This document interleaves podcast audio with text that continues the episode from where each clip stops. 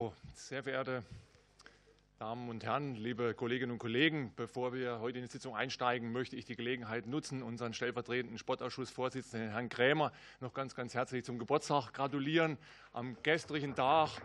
Aber aufgrund dessen, dass doch ein Schaltjahr ist, im nächsten Jahr erst wieder, ne, möchten, wir es, möchten wir es heute anhängen und auch nachträglich nochmal Frau Winkelmann, die am 26. Geburtstag hatte, herzlichen Glückwunsch und weiterhin alles, alles Gute. Ja, ich möchte damit die 27. Sitzung des Sportausschusses eröffnen. Sitzungsbegleitend stehen uns wieder vom Bundesministerium für Innern und Heimat unser parlamentarischer Staatssekretär Mahmoud Özdemir und auch Herr Rühlke und sowie weitere Mitarbeiter unserer Sportabteilung zur Verfügung. Und ich begrüße auch ganz, ganz herzlich unsere Ressort- und Ländervertreter. Die Sitzung heute wird öffentlich sein.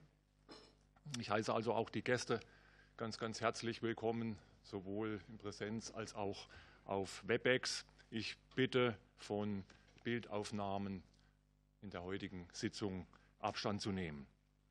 Die Sitzung wird durch das parlamentarische Fernsehen begleitet, wird aufgezeichnet und die Aufzeichnung wird morgen zwischen 15 und 17 Uhr auf den Kanal 4 des Bundestags TV dann gesendet und in der Mediathek auch zur Verfügung stehen.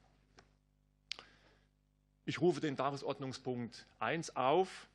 Das ist der Nachbericht der Fußball-Weltmeisterschaft in Katar. Ich begrüße ganz, ganz herzlich den Präsidenten des Deutschen Fußballbundes, Herrn Bernd Neuendorf, sowie den Direktor der A-Nationalmannschaft der Männer und gleichzeitig auch früher mal Weltmeister, auch Teamchef der deutschen Nationalmannschaft, Herrn Rudi Völler. Und es stehen uns hier heute auch ebenfalls mit zur Verfügung neben dem BMI Herr Michael Lauer, der als Ressortvertreter des Auswärtigen Amtes uns hier mit begleiten wird.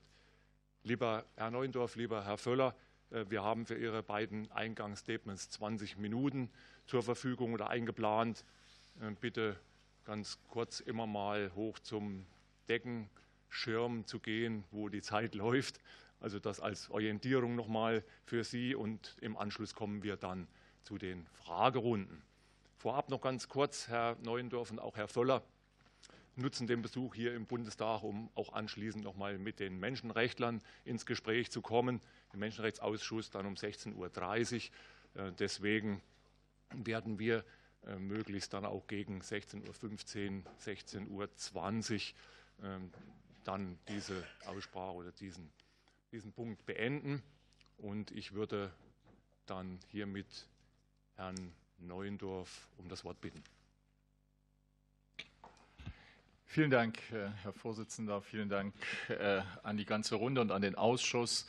Ich möchte meinen äh, Ausführungen ganz kurz nur eine persönliche Bemerkung voranstellen. Es ist im Vorfeld dieser Ausschusssitzung an der einen oder anderen Stelle vielleicht auch zu einer Irritation bekommen, warum wir nicht früher hier berichten. Und äh, das wurde äh, teilweise so interpretiert, als sei es eine Geringschätzung oder eine Brüskierung dieses Ausschusses. Ich will hier aber für alle Beteiligten und alle MDBs sagen und auch an Sie, Herr Vorsitzender, dass das äh, wirklich uns sehr fern liegt. Ich äh, war selber lang genug äh, in Sportausschüssen unterwegs, in Parlamenten. Ich weiß die Arbeit zu schätzen und weiß um die Bedeutung.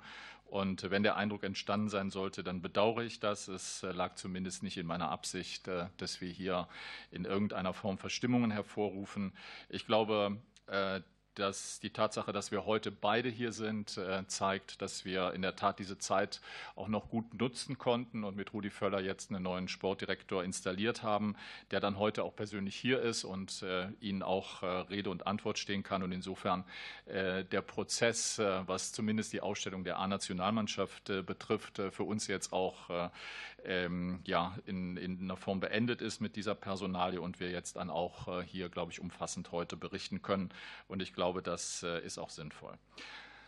Äh, das Thema, äh, soweit die Vorbemerkung, das Thema ähm, Katar, ich will es ähm, kurz machen, die Zeit ist ja begrenzt, aber das werden wir sicherlich die ein oder andere Frage sicherlich gleich noch im Rahmen der Fragerunden klären können. Deshalb will ich es nur kurz machen und es kurz aufteilen in die Situation vor dem Turnier, während des Turniers und auch danach in der gebotenen Kürze. Und Sie können jederzeit gerne dann auch äh, nachhaken. Äh, Sie wissen selber, ich bin vor einem Jahr äh, Präsident des Deutschen Fußballbundes geworden, am 11. März beim Bundestag des DFB in Bonn. Und es war eigentlich so und unverzüglich ging es um die Frage dieses bevorstehenden Turniers. Das zog langsam auf, die Debatte darum. Und ich muss ehrlich zugeben, bis zu diesem Zeitpunkt hatte ich mich weder mit der Vergabe noch mit den genauen Umständen dieses Turniers intensiver befasst und habe äh, gleich zu Beginn äh, nach meiner Wahl, ähm, wenige Wochen später, bin ich nach äh, Doha gereist, habe da sehr, sehr viele Gespräche geführt mit der katarischen Seite, mit dem Fußballverband der Katarer, mit dem OK-Chef der WM, mit dem deutschen Botschafter, mit Gewerkschaftsvertretern und äh, habe so versucht, mir äh, vor Ort auch ein Bild zu schaffen über die tatsächlichen Umstände, weil die Kritik an den Menschenrechtsbedingungen, an den Arbeitsbedingungen der ähm, Arbeiter, die war ja schon bekannt, aber ich wollte unbedingt mir ein eigenes Bild verschaffen und war dann am Rande des FIFA-Kongresses, der in Doha ja stattfand, Ende März, Anfang April, habe ich eine ganze Reihe von Terminen gemacht. Äh, wir haben äh, daraufhin äh, hat sich ein Bild verfestigt aufgrund vieler Gespräche, die ich geführt hatte, übrigens auch mit Menschenrechtsorganisationen hier in Deutschland, mit Amnesty, mit Human Rights Watch, äh, mit äh, Vertreterinnen der LGBTQ-Community, der äh, Frauenrechtlerinnen, wie die Situation in Katar bewertet wird, welche Erkenntnisse man hat. Und wir als DFB haben das sehr ernst genommen, zu schauen, wie positionieren wir uns in dieser Frage. Wir haben Rahmenpositionpapier vor der WM zu Katar verabschiedet. Und äh, wir haben auch äh, sehr konkrete Forderungen im Vorfeld äh, der WM gestellt. Ich glaube, die gingen einerseits insbesondere Richtung FIFA. Sie gingen aber auch an die äh, katarische Regierung. Ich habe das auch offen vor Ort immer wieder vorgetragen. Die äh, Forderungen, die wir gestellt haben oder die Erwartungen, die wir geäußert haben, äh, die sind Ihnen bekannt. Ähm, das, äh, was die FIFA betrifft, ging es um einen Entschädigungsfonds für Menschen, die im äh, Rahmen der Baumaßnahmen, sei es Stadien, sei es Infrastruktur, alle Baumaßnahmen rund um die WM, die hier ums Leben gekommen sind, äh, die äh, verletzt worden sind. Äh, und das war eine Bitte, die ich auch in einem persönlichen Gespräch Gianni Infantino ähm, sozusagen ja, ans Herz gelegt habe. Das ist nichts, was in irgendeiner Form, glaube ich, unverschämt ist, sondern das ist genau das, was die FIFA sich selber in ihrer Human Rights Policy, in ihren äh, Grundlagen, äh, was Menschenrechte betrifft, äh, selber auferlegt. Wenn Sie äh, die Human Rights Policy der FIFA und den Paragraphen 6 sich anschauen, da steht ausdrücklich drin, dass die FIFA dort, wo Menschen zu Schaden kommen, im Rahmen und da, wo die FIFA aktiv ist und wo sie aktiv wird, dass die FIFA dann verpflichtet ist, Entschädigung zu leisten. Das, äh, ich habe mir erlaubt, daran zu erinnern, in diesem Gespräch mit Gianni Infantino, ich habe mir erlaubt, daran auch öffentlich zu erinnern, äh, dass das ähm, insofern hielt ich diese Forderung für mehr als berechtigt. Und äh, was das Thema Katar betrifft, das äh, war ein Thema bei äh, meinen Reisen nach Katar auch, wo es insbesondere auch darum ging, das wiederum basierend auf den Gesprächen, die wir mit Gewerkschaften hatten, äh, vor allen Dingen, dass sich in Katar unglaublich viel be bewegt hat Richtung Arbeitnehmerrechte. Das ist mir hier in der Diskussion, auch in der öffentlichen Diskussion oft zu kurz gekommen, weil äh, Katar sich auf den Weg gemacht hatte und äh, Arbeitsmarktreformen durchgeführt hatte. Dennoch war die Gesetzgebung da, aber die Umsetzung dieser Gesetze, daran hakte es noch gewaltig. Und äh, das haben die Kataris auch selber so gesehen und eingeräumt. Wir haben daraus für uns, auch als europäische Fußballverbände, die Notwendigkeit gesehen, die Einführung sogenannter Migration Working Centers zu fordern. Das sind Anlaufstellen für Arbeiter, die ja aus ich glaube, es waren über 40 Länder in Katar gearbeitet haben an den Baustellen, insbesondere aus Indien, Bangladesch, Nepal, aus dieser Region. Und äh, dass diese Arbeiter natürlich unterschiedliche Sprachen sprechen und äh, sich im Falle äh, in einem Notfall nicht wirklich jemanden, einen Ansprechpartner hatten. Und deswegen waren diese Migration Working Centers eigentlich was, was wir für opportun hielten. Das war für uns, waren das zwei der zentralen Forderungen, die ich vorgetragen habe. Und natürlich ging es auch darum, dass sich Menschen in Katar rund um die WM sicher bewegen können. Äh, das betraf äh, nicht nur Vertreter der LGBTIQ-Szene, der Frauen, sondern es betraf auch Medienvertreter, das betraf alle Menschen und Fans, die zu diesem Turnier reisen. Das war vorab ähm, die Situation. Wir haben uns, glaube ich, als DFB erstmals in sehr ausführlicher Weise mit dem Turnier und mit den politischen Umständen befasst. Wir haben einen Menschenrechtskongress äh, durchgeführt bei uns am Campus, was es noch nie in dieser Form gegeben hatte, unter Beteiligung von Nationalspielern, unter Beteiligung des katarischen Botschafters. Ähm, wir haben äh, Diskussionen geführt dort. Wir haben ähm, vor den Länderspielen, den vorbereitenden Länderspielen für Katar ähm, Vertreter von Menschenrechtsorganisationen eingeladen, äh, mit der Nationalmannschaft zu diskutieren, sie über die Situation in Katar aufzuklären. Ähm, nicht um sie zu missionieren, sondern um ihnen die Möglichkeit zu geben, sich ein Bild zu machen von der Situation und sich eine eigene Position zu bilden, wie die Umstände vor Ort sind und wie sie eingeschätzt werden. All das äh, hat stattgefunden und vieles mehr. Und ich glaube, wir sind äh, so mit äh, den Forderungen, die wir gestellt haben, mit, dem, äh, mit den Initiativen, die wir ergriffen haben, was Information und Aufklärung betraf, bis zum Turnier, glaube ich, sehr gut gefahren. Und es wurde auch durchaus so wahrgenommen und honoriert. Und ähm, das war die Situation vor der WM. Dann äh, gab es äh, die Situation während der WM. Das ist dann der zweite Schritt. Und hier ist es natürlich so, dass wahrscheinlich sich rund um dieses Thema gleich auch viele Fragen ranken werden. Ähm, aber ich will äh, trotzdem schon ein paar Eckpunkte zumindest nennen. Wir haben ähm, als Europäer hatten wir ja die Situation und auch sehr frühzeitig erklärt, hier steht vor allen Dingen das Thema der One Love Binde im Vordergrund, äh, dass wir diese Binde tragen wollen. Es war keine Entscheidung nur des DFB, sondern aller am Turnier teilnehmenden europäischen Länder, diese Binde zu tragen. Äh, diese Entscheidung ist äh, weit vor dem Turnier gefallen. Wir haben am 19. Äh, Entschuldigung, im September 22 war das, im September 22 äh, die FIFA darüber informiert, dass wir diese Binde tragen möchten und ähm, haben auch um eine Rückmeldung der FIFA gebeten. Äh, diese Rückmeldung ist äh, ausgeblieben. Wir haben im Oktober nochmals bei der FIFA nachgefragt, ergebnislos. Auch hier wurde uns keine Antwort, äh, was die Binde betraf, äh, letztlich übermittelt. Die Situation spitzte sich dann zu. Man muss auch vielleicht noch vorab äh, schicken, dass äh, Manuel Neuer ungeachtet dieser äh, Zu- oder Absage der FIFA diese Binde getragen hat, bis unmittelbar vor das Turnier. Wir hatten ein Vorbereitungsspiel im Oman, wie Sie sich erinnern. Wenn Sie die Bilder sich anschauen, Manuel Neuer hat die Binde getragen. Das war auch ein FIFA-Spiel.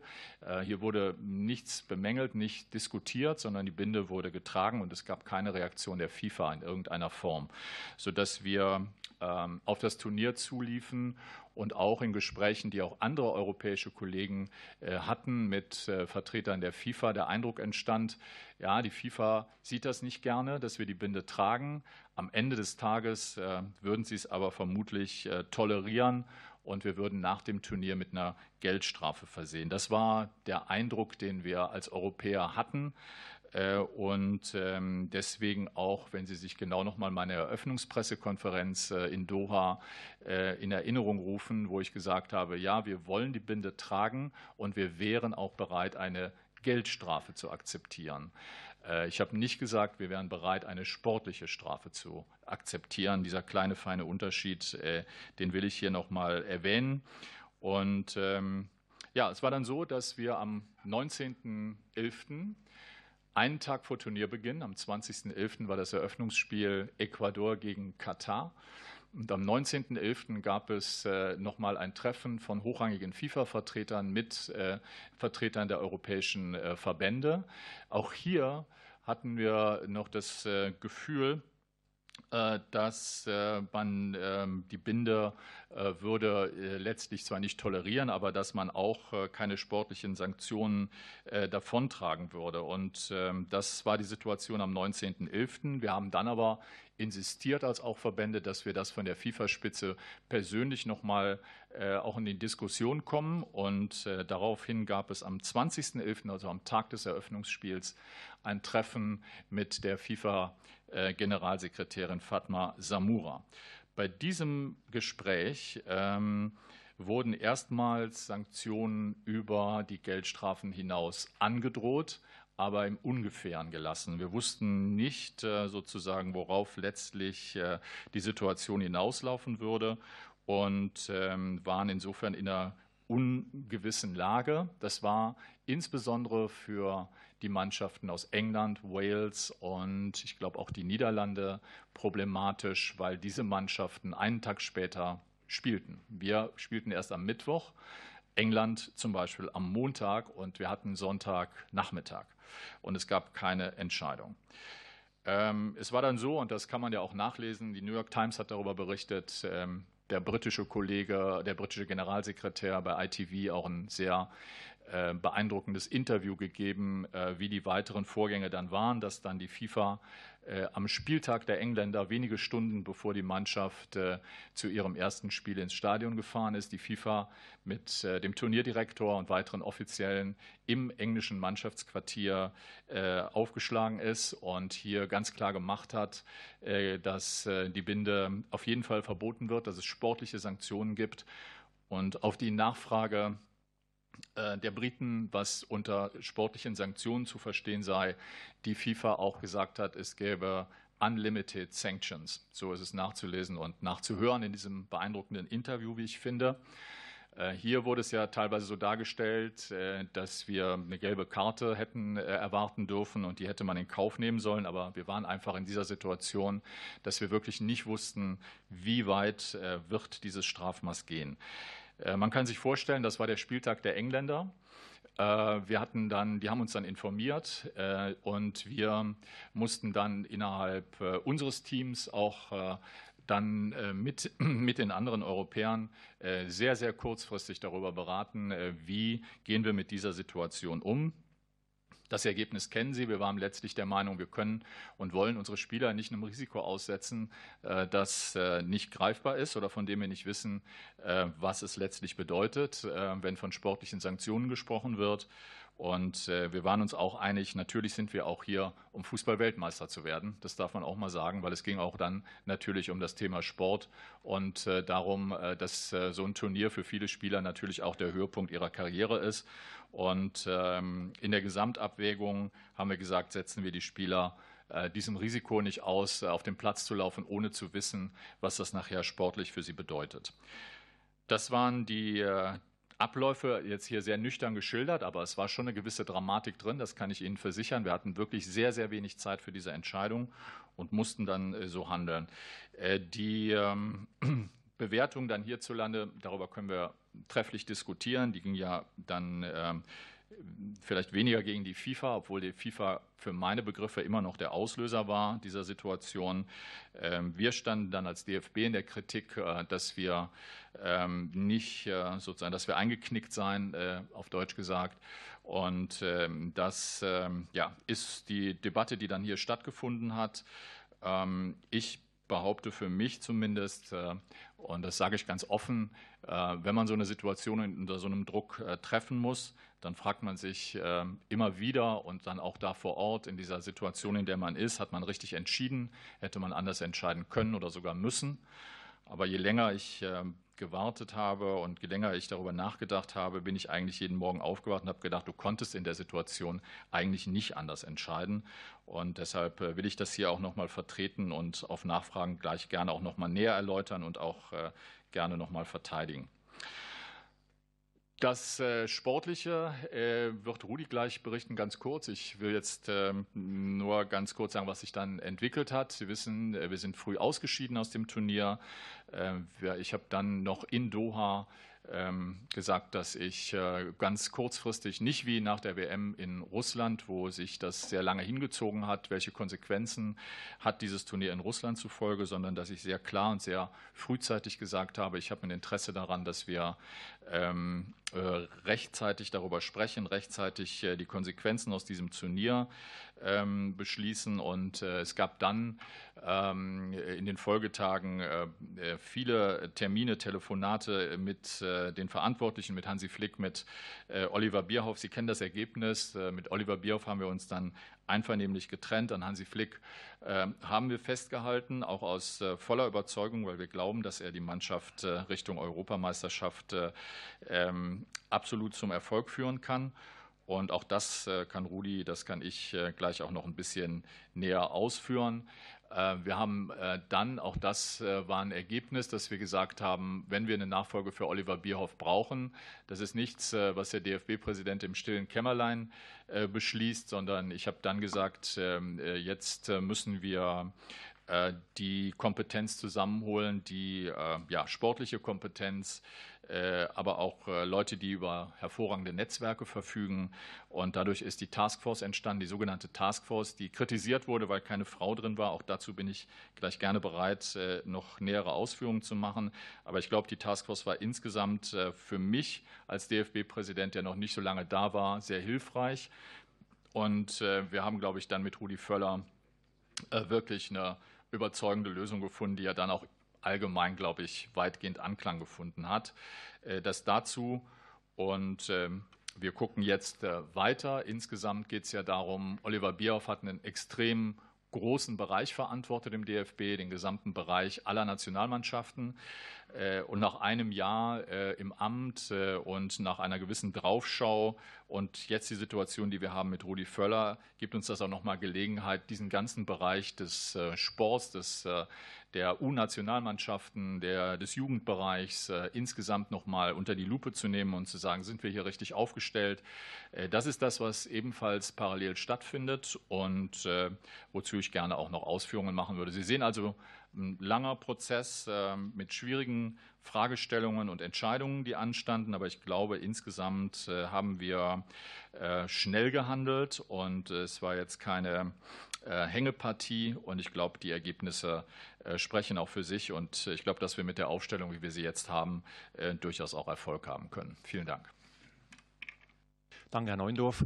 Sie haben natürlich jetzt die Zeit fast vollständig alleine schon ausgenutzt, aber ich werde hier einfach mal großzügig sein, auch in, ich hoffe mal, Einverständnis mit unseren Obleuten, dass wir den Herrn Völler trotzdem noch einen breiten Raum hier einräumen und ich bitte Herrn Völler um sein Eingangsstatement.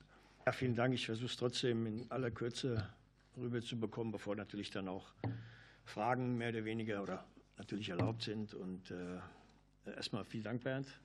Ähm, ich muss, er hat es ja gerade erklärt, in dieser sogenannten Taskforce, in dieser Expertenrunde, war dann nach, äh, ja, nach wenigen Stunden dann schnell klar, dann äh, alle auf einmal dachten, oder alle schauten mich auf einmal an und dachten, äh, ja Rudi, wie wär's denn mit dir? Kannst du dir das vorstellen?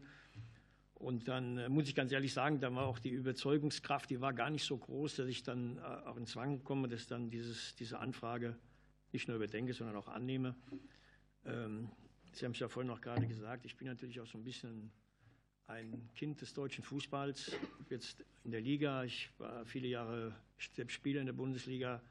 Einige Jahre war ich auch im Ausland und dann war ich äh, auch Trainer, Manager in, in, in der Bundesliga und natürlich auch beim DFB. Also ich bin auch ein Kind des DFBs, in, der U21 angefangen, über die A-Nationalmannschaft viele Spiele gemacht zum Glück Weltmeister geworden und dann äh, 1990 und dann natürlich auch äh, dann als Teamchef auch nochmal 2002, jetzt vier Jahre die, die Nationalmannschaft übernommen. Also ich fand, äh, empfand auch eine gewisse Dankbarkeit oder eine Verpflichtung dann auch äh, vor diesem großen Turnier. Das müssen uns alle natürlich auch nochmal vor Augen halten. Wir haben in nicht mal mehr anderthalb Jahren ein ganz großes Turnier hier in Deutschland. Und ich habe es ja gerade erzählt, 1988, da war ich noch etwas jünger, habe ich selbst noch gekickt. war hier auch ein großes Turnier, waren zwar wenige Mannschaften dabei, hatten wir hier schon in, in, in Deutschland, damals noch vor der Wende, hatten wir hier äh, eine Europameisterschaft und ich weiß, was es bedeutet, so ein großes Turnier hier bei uns äh, organisieren zu dürfen. Das ist einfach ein großes Glück und, ähm, und das ist auch jetzt meine Aufgabe. Ich versuche natürlich diese, diese Begeisterung ähm, ja, dieses, dieses wunderbaren Turnieres oder die Begeisterung, die vielleicht in den letzten Turnieren ein bisschen abgeflaut ist, auch was unsere Mannschaft anbetraf. Und hatte, das hatte gar nichts jetzt mit der, mit der Diskussion um die, um die Love One Binde zu tun. Das war, man hatte schon so ein bisschen vor dem, vor dem Turnier das Gefühl, dass die, ja, die große Zuneigung unserer Fans gegenüber unserer Mannschaft ein bisschen nachgelassen hat. Und ich versuche jetzt natürlich mit meinem mit meinen Beziehungen, mit meinem Netzwerk, das ich natürlich nicht nur im DFB habe, sondern auch durch meine lange Arbeit bei Bayer Leverkusen halt mit allen Vereinsvertretern alle nochmal so ein bisschen zusammenzuraufen, dass wir halt ein großes Turnier haben. Und ich, ich habe da auch, werde auch da sehr hartnäckig sein. Bernd Weiß kennt mich mittlerweile aus, aus vielen Gesprächen, nicht nur beim DFB, sondern auch mit den anderen Vereinsverantwortlichen, dass ich sage immer so gerne, ihr habt es so gewollt, ne, die wichtigen Vereinsvertreter. Da müsst ihr mich auch die anderthalb Jahre ertragen, wenn ich mal eine andere Meinung habe und versuche den DFB äh, dann zu unterstützen. Das werde ich natürlich tun, weil, wie gesagt, das ist eine große eine große Herausforderung. Und äh, ich glaube, die Bayern haben ja, Bayern München hatte diesen wunderbaren äh, Ausdruck, äh, wir haben ja einige aus Bayern hier, was, äh, mir sei mir, sagen die immer. Ne? Und ich versuche es mal ein bisschen das aus, meiner, aus meinem Hessischen rüber zu bekommen. Das ist ja mehr das Wir-Gefühl, dass wir wieder versuchen müssen, mit unseren Fans, mit den Medien, mit den Zuschauern, mit all, alle zusammen, mit uns auch mit den Sponsoren, dass wir wieder alle eine Einheit werden und äh, versuchen wieder die durch ein paar Veränderungen, werden wir natürlich tun in den nächsten Wochen und Monaten, aber natürlich wieder die Menschen begeistern. Das ist das, ist das, das Wichtigste. Natürlich, wir können alle viel tun. Bernd als Präsident, ich als, als Sportdirektor oder alle anderen Verantwortlichen beim DEV, Hansi Flick, mit dem ich heute Morgen noch gesprochen habe. Viele Grüße auch von Hansi Flick. Ähm, der arbeitet gerade mit seinem Nationaltrainer die richtige Taktik aus im Moment bei einem Workshop, dass wir wieder erfolgreich sind. Also wir werden alles dafür tun, dass es dass es wieder funktioniert. Und äh, es wird nicht einfach, aber ich bin optimistisch. Zu der Analyse oder der WM, meine, wir konnten uns ja alle unsere Meinung äh, bilden. Da bin ich natürlich, der Bernd war vor Ort, ich habe es erlebt, wie, wie die meisten hier im Raum zu Hause äh, und habe mir die Spiele angeschaut. War natürlich auch äh, tief enttäuscht, dass wir nach der Vorrunde ausgeschieden sind. Ähm, aber trotzdem muss natürlich erlaubt sein, dass wir natürlich auch und das ist ja das Schöne an Statistiken. Die einzige Statistik, die richtig negativ war, war dann die Statistik, dass wir, nur, dass wir ausgeschieden sind, dass wir Gruppendritter waren und uns nicht qualifiziert haben für das Achtelfinale. Aber es gab schon einen großen Unterschied zur, zur WM 2018. Jetzt kann man sagen, beides Mal in der Vorrunde ausgeschieden. Aber viele Dinge haben dann trotzdem gut funktioniert. Wir haben, das hört sich jetzt im ersten Moment äh, komisch an, aber es ist wirklich Fakt, äh, weil man ja denkt, ach komm, die Franzosen waren bis, bis ins Endspiel gekommen. Wir hatten in der Vorrunde eine Chancenüberlegenheit, also Großchancen, wird es ja ausgewertet, doppelt so viel als Frankreich in den drei Vorrundenspielen. Doppelt so viel als Spanien, die sich ja qualifiziert haben, ganz zu schweigen von den Japanern, die ja nur die wenigen Chancen hatten, um sich dann zu qualifizieren. Was will ich damit sagen? Im Grunde haben viele Dinge eigentlich gut funktioniert. Und das ist ja die Basis, wie bei vielen Bundesliga-Clubs. Die Basis beim Fußballspiel ist ja, sich viele Torchancen zu erarbeiten, zu erspielen. Natürlich musst du dann auch die Tore erzielen, äh, um, das ist, man dann die sogenannte Effektivität, dass sie dann auch die Bälle reingehen. Und das ist das einzige Manko, das dann wirklich war. Wir haben halt die vielen Großchancen nicht reingemacht. Die anderen Nationen waren natürlich da viel besser. Und äh, natürlich auch im Umkehrschluss war es natürlich auch so, dass wir dann die wenigen Fehler, die wir dann auch in der Defensive gemacht haben, die wurden natürlich dann auch furchtbar bestraft. Die wurden dann noch gerade gegen Japan, die gefühlt hier dreimal aufs Tor geschossen haben. In dem Spiel haben dann ihre zusammen dann zwei Tore erzielt. Und das ist halt auch letztendlich dann auch das Brutale am Sport generell, aber auch natürlich im Fußball, dass so das natürlich äh, dann bestraft wird. Und am Ende wurde natürlich noch ein paar Tore geschossen. Gegen Spanien fand ich ein sehr gutes Spiel gemacht. Gegen Costa Rica dann ein ordentliches Spiel gemacht. Und dann hast du, und jetzt musst du ja wirklich sagen, du bist so ein bisschen für 20 Minuten, für 20 schlechte Minuten gegen Japan bist du dann äh, bestraft worden und fährst nach Hause. Aber das ist letztendlich natürlich auch ein bisschen Fußball. Ich glaube, wurde vor der, vor der WM gefragt, wie viele sogenannte Experten, wen wir so ein bisschen als Favoriten sehen für die, für die Weltmeisterschaft. Und für mich war ganz klar, wir, unsere Mannschaft hat die Chance, zumindest bis ins Halbfinale zu kommen. Aber die zwei Top-Favoriten sind für mich Brasilien und Frankreich, weil die einfach mit Abstand den besten Kader, die besten Spiele in ihren Reihen haben. Und dann sehen Sie ja schon, keine von beiden ist Weltmeister geworden. Die einen sind, sind im Viertelfinale ausgeschieden, die anderen dann im Finale. Das ist natürlich auch dann im Fußball auch dann oft äh, brutal, dass dann nicht immer, nicht immer der Beste gewinnt. Ähm, trotzdem möchte ich nochmal darauf zurückzukommen, ist meine feste Überzeugung, ich habe es schon in den letzten Wochen in vielen Interviews gesagt, dass wir im Moment noch, was in sechs, acht oder zehn Jahren ist, schwer zu beurteilen, da sehe ich ein bisschen schwarz, aber ein paar dunkle Wolken aufziehen, äh, was unsere Talente anbetrifft. Aber die nächsten vier, fünf, sechs Jahre haben wir noch eine richtig gute Mannschaft mit wunderbaren Kickern. Und ich bin fest davon überzeugt, dass wir erstmal versuchen, wieder die Leute zurückzugewinnen und dann bei der Europameisterschaft. Ich weiß nicht, ob wir Europameister werden, aber wir können mit allen mithalten. Sehe ich ähnlich. Dankeschön, Herr Neundorf. Dankeschön, Herr Völler. Ich bin überzeugt davon, dass die Mannschaft, dass die Mannschaft stärker ist, als sie teilweise auch gemacht waren. Also das kann man ruhig mal so sagen. Also da waren noch viele Dinge, die nicht hundertprozentig funktioniert haben, aber die Mannschaft hat schon eine gewisse Stärke auch. In der Obleuterunde haben wir uns jetzt verständigt, erstmal zunächst auf zweimal 26 Minuten, wo Antworten und Fragen hier zur Verfügung stehen. Und wir haben uns jetzt in der Obleuterunde so geeinigt, dass wir die Redezeit auch der Bundesregierung hier mit integrieren. Wenn es dann ganz am Ende nochmal Probleme geben sollte, können wir immer nochmal darüber reden. So hatten wir uns auch eingestellt. Und ich würde jetzt ganz einfach die Fraktion der SPD bitten, hier zu beginnen. Herr Schreiter, bitte. Ja, lieber Herr Neundorf, lieber Herr Völler, vielen Dank äh, für das Kommen und auch herzlichen Glückwunsch, äh, lieber Herr Völler, zur Ernennung. Wir und ich äh, sind der Überzeugung, dass das eine gute Lösung ist. Toi, toi, toi und Glück auf. Es werden sicherlich, wir werden auch noch einige Fragen zum Sportpolitischen haben, zu dem Bernd Neuendorf ja am Eingangs schon ausführlich ausgeführt hat. Ich möchte mich bei der ersten Frage äh, jetzt mal aufs Sportliche konzentrieren. Ähm, auch wenn das äh, Ausscheiden jetzt ein, vielleicht ein Ticken unglücklicher war als in Russland, haben wir jetzt doch ja zweimal einen Vorrunden auserleben müssen, das uns insgesamt schon auch ins Mark äh, trifft. Sie haben es schon angedeutet, wir laufen perspektivisch in einigen Jahren auch auf ein gewisses Problem bei den Talenten zu. Ich glaube, die Erkenntnis oder den Experten ist relativ klar, dass wir gerade auch im Nachwuchsbereich, gerade auch im Verbandsnachwuchsbereich da an Boden verloren haben.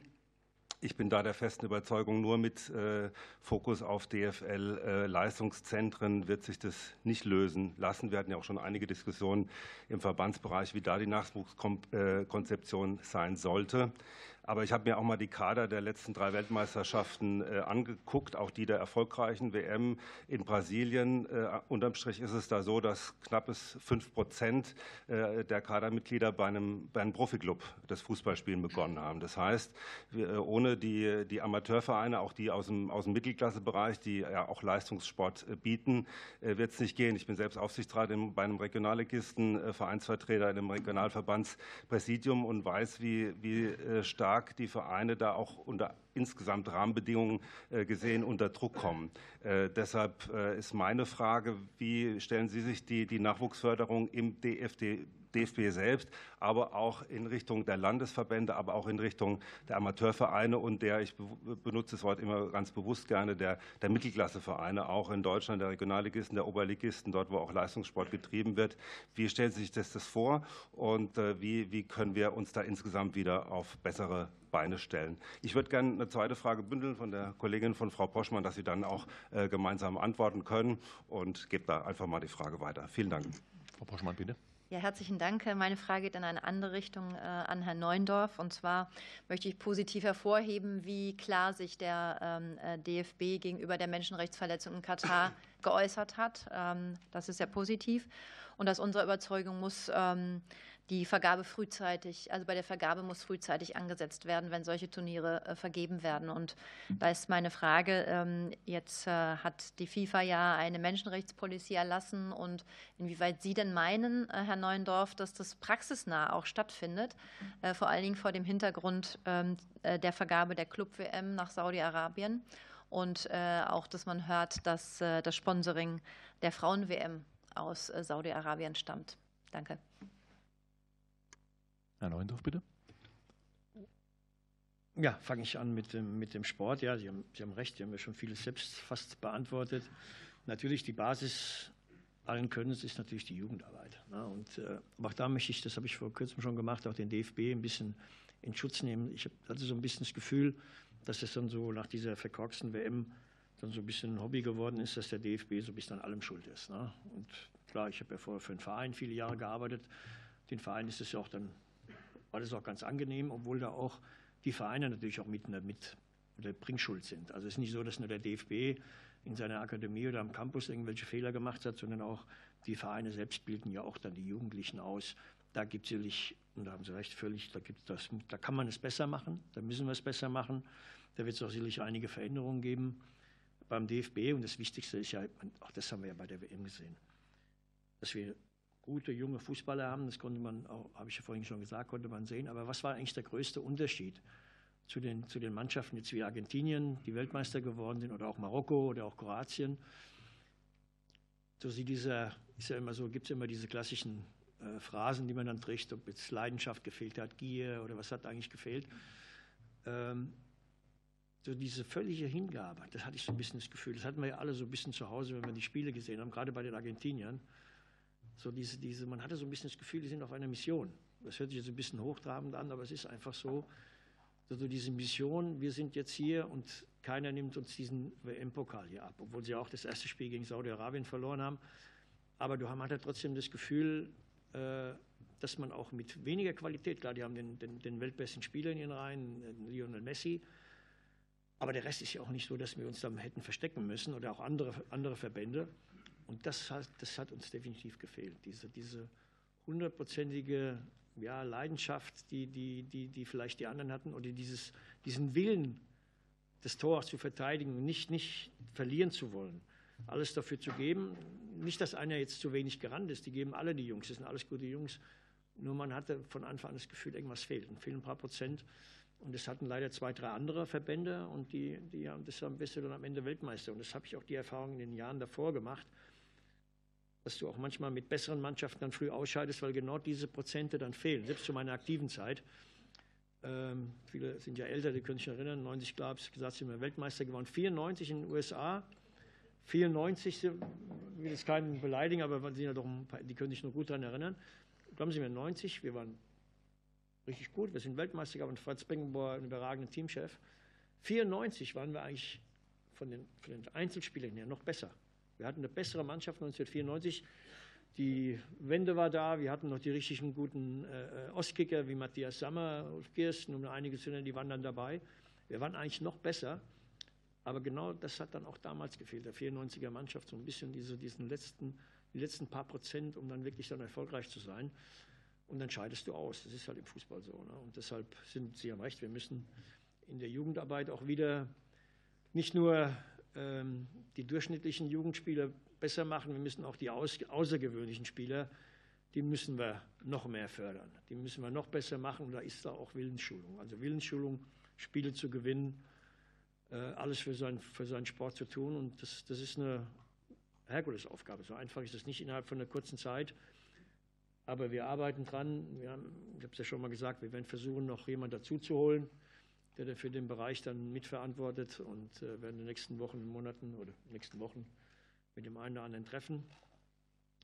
Namen werde ich jetzt nicht sagen, obwohl ich weiß, dass hier einige sitzen, die gerne Namen hören würden, aber das machen wir, können wir jetzt nicht machen, das geht nicht. Ähm, aber wir sind dran und es wird Veränderungen geben. Vielen Dank, Herr Völler. Frau Poschmann, äh, ich würde Sie vielleicht darum bitten, wenn Sie einverstanden sind, dass wir in die zweite Fragerunde reingehen können und würde jetzt erstmal an die Fraktion der CDU-CSU übergeben. Herr Mayer, bitte. Vielen Dank, Herr Vorsitzender, meine lieben Kolleginnen und Kollegen. Lieber Herr Neundorf, lieber Herr Völler, ich darf Ihnen auch ganz herzlich danken. Nicht nur, dass Sie hier sind, sondern auch für Ihre Ausführungen. Ich darf Ihnen, Herr Völler, auch äh, als neuer Sportdirektor für die A-Nationalmannschaft alles erdenklich Gute wünschen, äh, viel Fortune äh, im Sinne von uns allen, von ganz Sport Deutschland.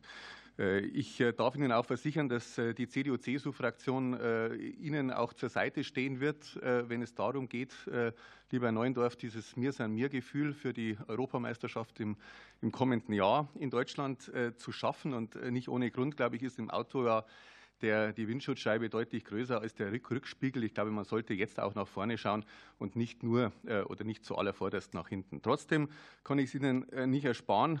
Thema der heutigen Sitzung ist ja vor allem äh, der Rückblick auf die WM in Katar dass wir hier natürlich jetzt auch nochmal kritisch die Dinge beleuchten. Herr Neundorf, Sie haben ja dankenswerterweise die Genese dargestellt, was die, die Thematik der One Love Binde anbelangt. Ich persönlich möchte eines deutlich sagen, der Auftritt Deutschlands sowohl auf dem Spielplatz als auch, und das möchte ich auch betonen, außerhalb des Spielplatzes bei der Katar-WM war nicht gut, war schlecht, war, ich würde sogar noch weitergehen, war unglücklich und vielleicht sogar in Teilen äh, blamabel. Und äh, da kann ich, lieber Herr Neuendorf, auch Sie äh, als Delegationsleiter nicht ausnehmen. Es ist aus, Ihrer, aus meiner Sicht Ihnen zu wenig gelungen, dass Sie den Druck von der Mannschaft genommen haben. Sie haben ja erwähnt, Deutschland stand ja nicht allein. Es gab ja eine Allianz mit sieben anderen Nationen, mit Frankreich, mit äh, Belgien, mit den Niederlanden, mit Wales, mit England, mit Dänemark, mit äh, der Schweiz.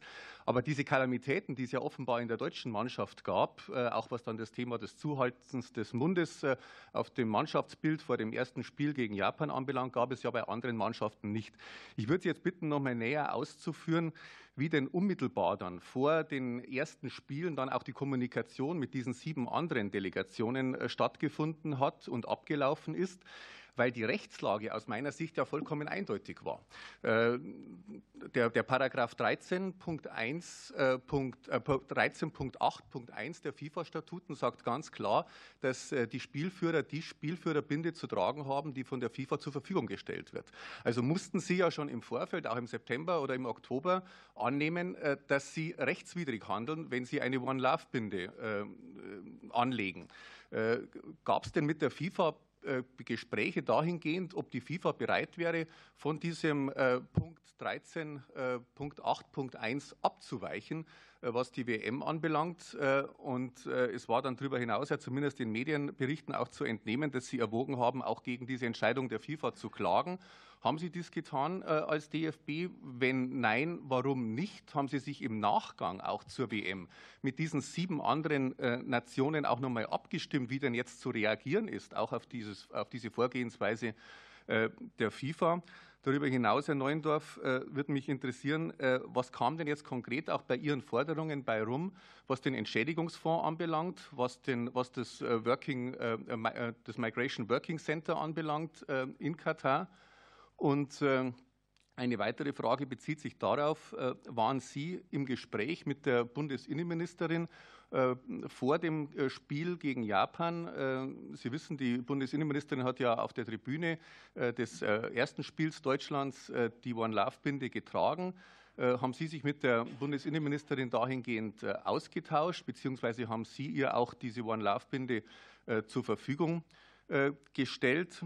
Und ähm, die äh, letzte Frage bezieht sich darauf, was denn jetzt aus äh, dieser Erfahrung äh, für die Zukunft an Schlussfolgerung zu ziehen ist. Würden Sie wieder so handeln wie vor, der, vor dem ersten Spiel gegen Japan? Äh, ich glaube, sage ich ganz offen, äh, Herr Völler, Sie haben gesagt, naja, da haben vielleicht ein paar Prozent bei den Spielern gefehlt. Äh, ich glaube, auch wenn man sagt, naja, das sind Vollprofis, die müssen sich voll aufs Spiel konzentrieren. Ich glaube, gerade in dem Spiel gegen Japan, und das war letzten Endes ja dann, Sie haben die 20 Minuten ja erwähnt, das entscheidende Spiel, was das Ausscheiden in der Vorrunde anbelangt. Ich glaube, gerade da haben einfach ein paar Prozent Aufmerksamkeit der Spieler gefehlt, weil der Druck auf der Mannschaft so groß war. Es gab ja auch Medienberichten zu entnehmen, auch Uneinigkeit in der Mannschaft, was das Verhalten vor dem Spiel anbelangt, äh, was das Zuhalten des Mundes anbelangt. Äh, gab es hier Ihrerseits äh, auch Gespräche mit den Spielern, wie man darauf reagiert? Und eben die letzte Frage, wie, welche, welche Schlussfolgerungen würden Sie für die Zukunft ziehen, Herr Neundorf? Herr Neundorf, ähm, ich bitte, diese Minute acht noch mal im Blick mitzuhaben und wir würden dann als Vorschlag auch in die zweite Runde gehen und die zweite Runde dann mit zur Beantwortung nutzen.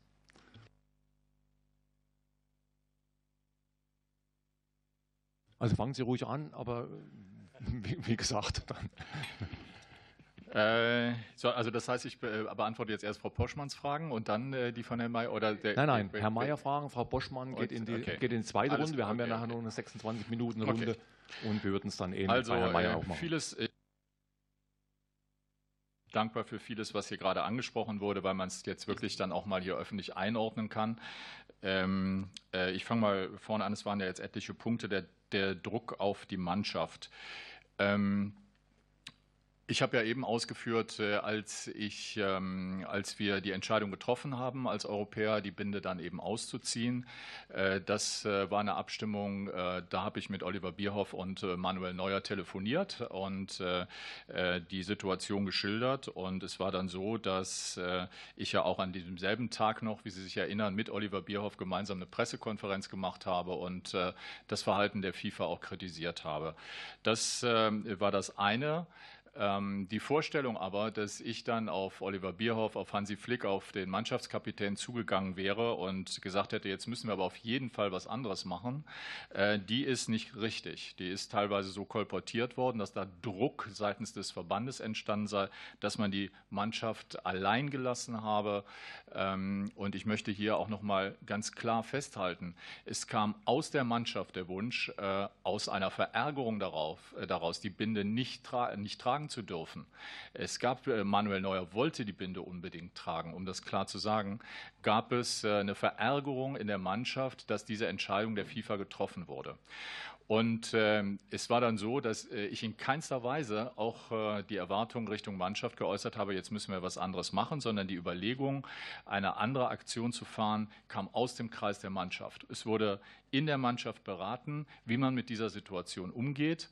Ich selber bin unmittelbar vor dem Spiel gegen Japan im Mannschaftshotel gewesen.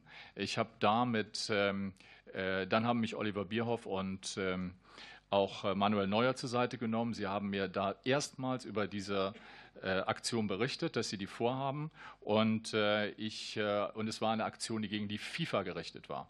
Auch das wurde ja oft falsch interpretiert als Zeichen gegen die arabische Welt oder ein Affront gegen die arabische Welt. Es war ein Zeichen gegen die FIFA, die uns verboten hatte, diese Binde zu tragen.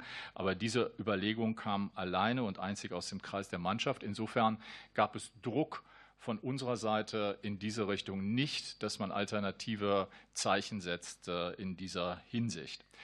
Ähm, der Druck äh, sozusagen äh, insgesamt, ähm, damit hatten alle Mannschaften zu tun.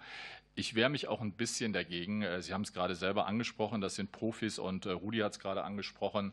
Wir haben bis zur 70. Minute einfach hervorragend gespielt.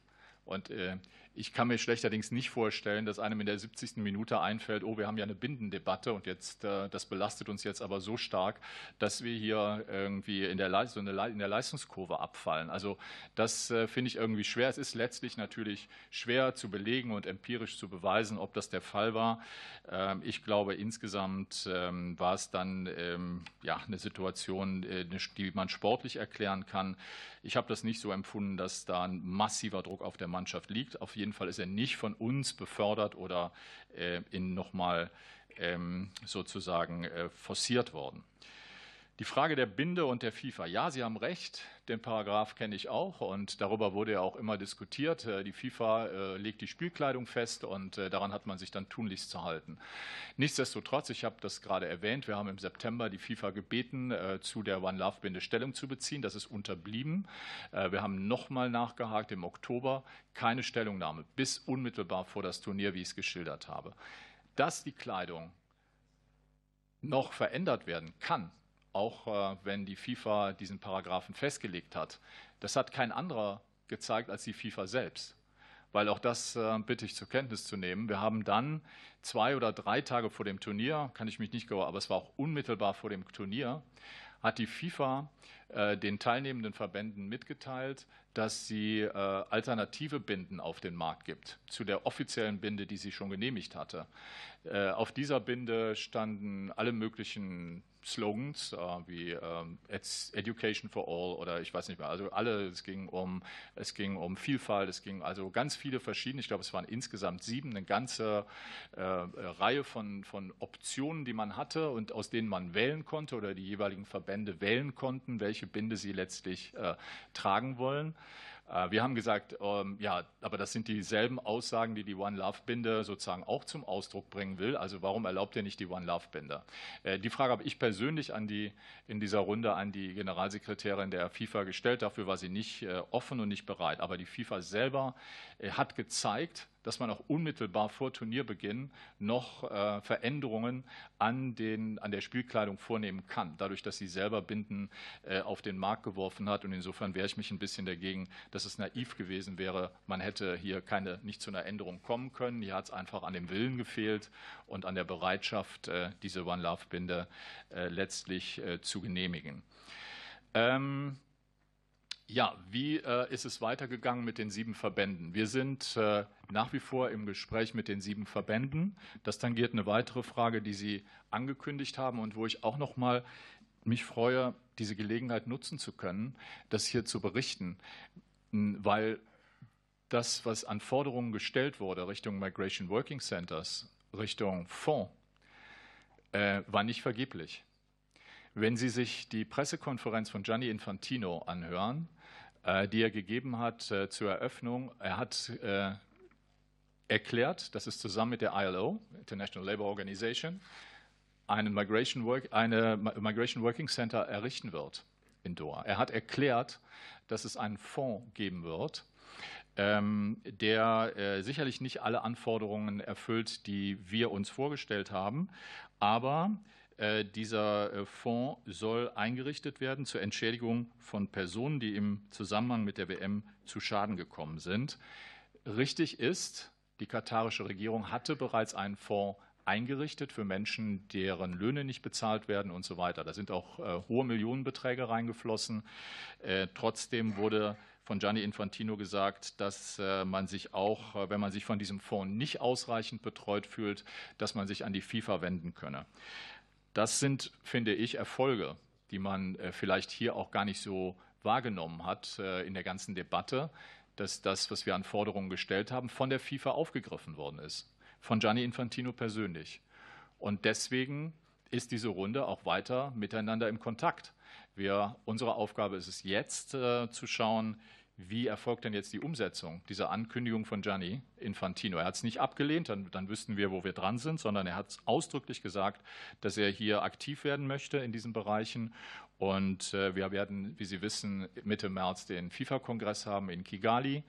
Äh, wir werden das am Rande und beim FIFA-Kongress zur Sprache bringen. Wir stimmen uns als Europäer gerade auch wieder ab in diesen Fragen und werden hier auf jeden Fall nachhaken und äh, weiter ähm, aktiv sein. Also Herr Mayer, Herr Neuendorf, ich möchte jetzt hier mal reingrätschen, weil jetzt doch auch die Zeit bereits schon für die zweite Fragerunde jetzt weg ist. Und äh, deswegen würde ich dann gerne es vielleicht bilateral beziehen, wenn Sie tatsächlich noch Fragen haben, dann auch es zu klären. Mir wichtig ist, ich, ganz kurz, äh, aber äh, Sie haben das Verhältnis zur Innenministerin angesprochen, das will ich auch gerne sagen. Wir hatten die Ministerin ist äh, eingetroffen vor dem Spiel gegen Japan. Dann gab es, es war sehr spät an dem Abend, äh, dann gab es äh, noch ein kurzes Meeting, ein Abendessen mit äh, ähm, Oliver Bierhoff, mit dem Bundestrainer, mit mir. aber es gab keinerlei Abstimmung. Die Tatsache, dass die Ministerin die Binde getragen hat, das war ihr ausdrücklicher Wunsch und äh, keine Bitte von uns in diese Richtung, dieses politische Signal zu setzen. Ich glaube, äh, das würde uns auch gar nicht zustehen und das werde ich auch als anmaßend empfunden, der Bundesinnenministerin so einen Hinweis zu geben. Es war ihre persönliche Entscheidung. Ich glaube, das hat sie auch deutlich gemacht schon. Und äh, was mir auch wichtig ist, ist, ja, die hätten sie auch bekommen. Wenn Sie in Doha gewesen wären, mich nach einer Binde gefragt hätten, hätten Sie die Binde bekommen, weil wir haben die Binde, wir wollten sie ja tragen, wir mussten sie ja nicht verstecken. Jeder, der diese Binde haben wollte, sehen wollte, der hat sie bekommen. Ähm, jeder was er damit macht, ist dann die persönliche Entscheidung. Die Ministerin hat entschieden, diese Binde im Stadion zu tragen. Es gab äh, aber keine Abstimmung in jedweder Form, äh, dass wir, welche Aktionen jetzt äh, der DFB oder die Ministerin führt, sondern sie hat allein und völlig selbstständig hier diese Entscheidungen gefällt. Das ist mir einfach nochmal wichtig, hier auch zu betonen. Ich bitte die Fraktion der Bündnis 90 Die Grünen hier um ihre Fragen. Herr Krämer, bitte.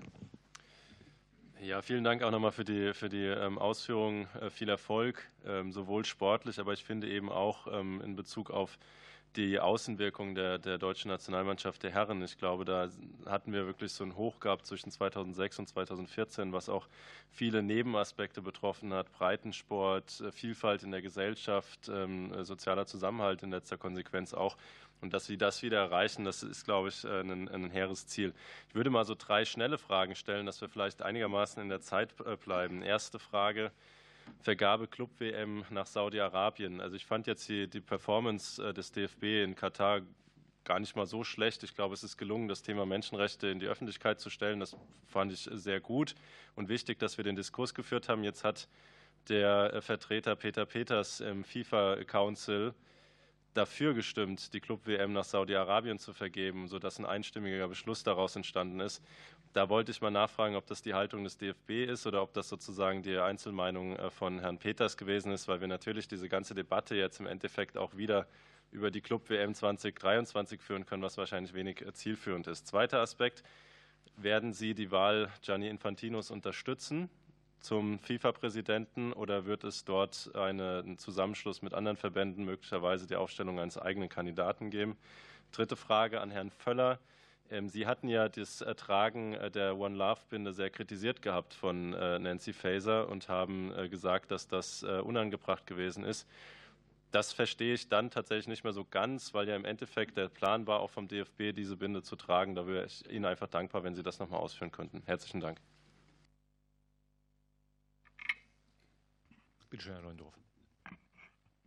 Ja, gerne ähm, zum. Äh, also Sie wissen, äh, ich selber bin noch nicht Mitglied des Council. Ich hoffe, dass ich dann äh, im April von der UEFA entsandt werde in den Council. Ich habe diese Entscheidung zu Saudi-Arabien zur Kenntnis genommen, was ähm, die Club-WM betrifft. Ich habe, es gab dazu auch Kontakt mit Peter Peters, der uns versichert hat, dass er an der Abstimmung nicht beteiligt war. Ähm, das äh, kann ich äh, hier zumindest nur so wiedergeben, wie es mir berichtet wurde. Und ähm, was Gianni Infantino betrifft, auch da bitte ich äh, zur Kenntnis zu nehmen, auch das ist ja nicht selbstverständlich. Wir sind 211 Verbände in der FIFA. Ähm, wenn Sie sich anschauen, wie viele Verbände Gianni Infantino nominiert haben für diesen Posten, dann werden Sie feststellen, das, ist, das sind über 200. Eine Nominierung des DFB hat es nicht gegeben für diese Wahl.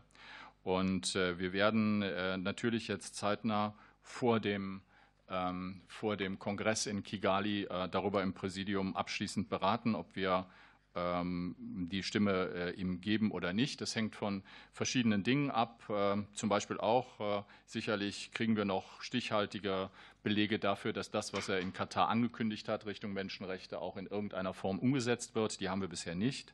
Ähm, aber das sind sicherlich Punkte und Kriterien, die wir, ähm, die wir ja, beachten müssen und die wir zugrunde legen müssen, so einer Entscheidung. Eigener Kandidat, äh, ich habe es gerade gesagt, wenn man über 200 Nominierungen hat von 211, dann äh, äh, wer würde von Ihnen gerne in so ein Rennen gehen? Es ist äh, eigentlich äh, so, dass wir, äh, dass es, glaube ich, nicht realistisch ist, dass hier jemand anders diese Wahl gewinnt. wir müssen auch zur Kenntnis nehmen, und das bitte ich hier auch noch mal klar zu sagen, zu dürfen, wir haben eine Stimme als DFB. Wir haben eine Stimme, genau wie Gibraltar und Malta, ohne diesen Ländern zu nahe zu treten, oder Guam oder Mali oder wie sie auch alle immer heißen, äh, die ähm, äh, und äh, eine Stimme für den DFB ist genauso viel wert wie eine Stimme äh, der Färöerinseln mit vielleicht 50.000 Einwohnern. Und deswegen sind die Forderungen in unsere Richtung immer wohlfeil. Wir sind der große, starke, weltgrößte Verband der Welt. Trotzdem muss man immer wieder daran erinnern, in welcher Situation wir uns befinden. Wir sind in der Minderheit in der FIFA, was viele Themen angeht was die Beurteilung von Gianni Infantino angeht, in vielerlei Hinsicht. Und das muss man einfach zur Kenntnis nehmen. Wir können nur sukzessive, ähnlich wie es in der Politik ist, wem sage ich das hier, auf kleine Veränderungen hinbleiben. Wir können werben für unsere Standpunkte. Wir können versuchen, Mehrheiten zu organisieren für bestimmte Themen, die uns wichtig sind, die Ihnen wichtig sind, ähm, dass wir alles sofort bekommen, was wir für richtig erachten, das ist unrealistisch. Wir müssen Schritt für Schritt gucken, dass wir kleinere Projekte umsetzen, äh, vorantreiben. Da denke ich gerade auch an Themen wie Frauenfußball in der arabischen Welt und, und, und. Da gibt es viele Themen, wo wir Erfolge auch schon sehen. Aber es ist nicht so, dass man mit einer, mit einer Hauruck-Methode glaubt, die FIFA ändern zu können angesichts der Mehrheitsverhältnisse und angesichts der auch durchaus unterschiedlichen Betrachtungen, die es in ganz vielen Punkten gibt. Gut. Ich bitte die Fraktion der AfD, Herrn König, um Ihre Fragen.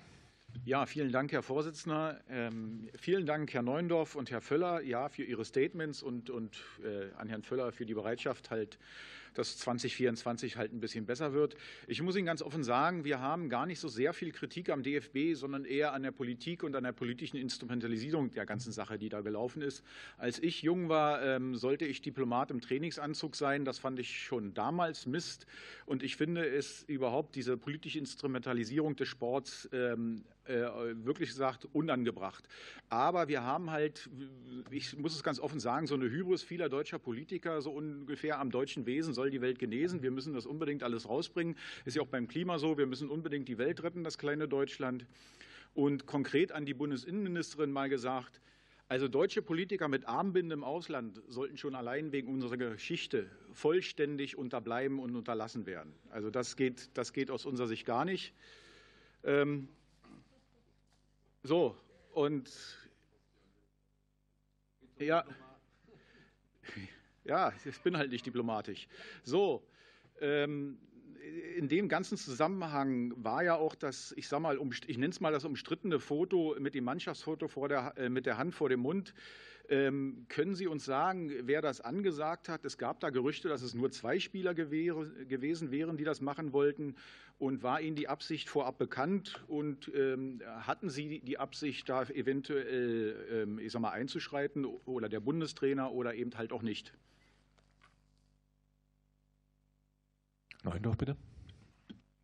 Also gut, das, das, ich glaube, das habe ich gerade schon äh, mit der Frage von Herrn Mayer, die ging in die ähnliche Richtung. Ähm, äh, nur zwei Spieler, also das kann ich nicht bestätigen. Ich habe aber jetzt auch nicht nachgefragt. Wie gesagt, meine Information unmittelbar vor dem Spiel gegen Japan war, dass diese Geste im Mannschaftsrat äh, besprochen wurde, dass man einmütig äh, gesagt hat, diese Geste wollen wir machen.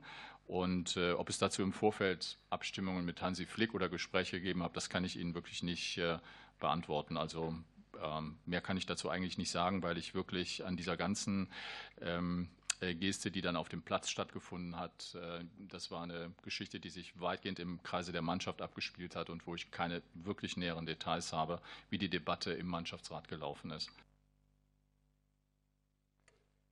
Herr Vorsitzender, kann ich die 30 Sekunden in die nächste Runde nehmen? Das ist sehr fair. Dankeschön. Danke. Gut, dann würde ich die Fraktion der FDP, Herrn Reuter, bitten. Ja, Herr Vorsitzender, vielen Dank. Äh, auch vielen Dank, äh, Herr, Herr Völler und Herr Neuendorf, ähm, für, für Ihre Statements.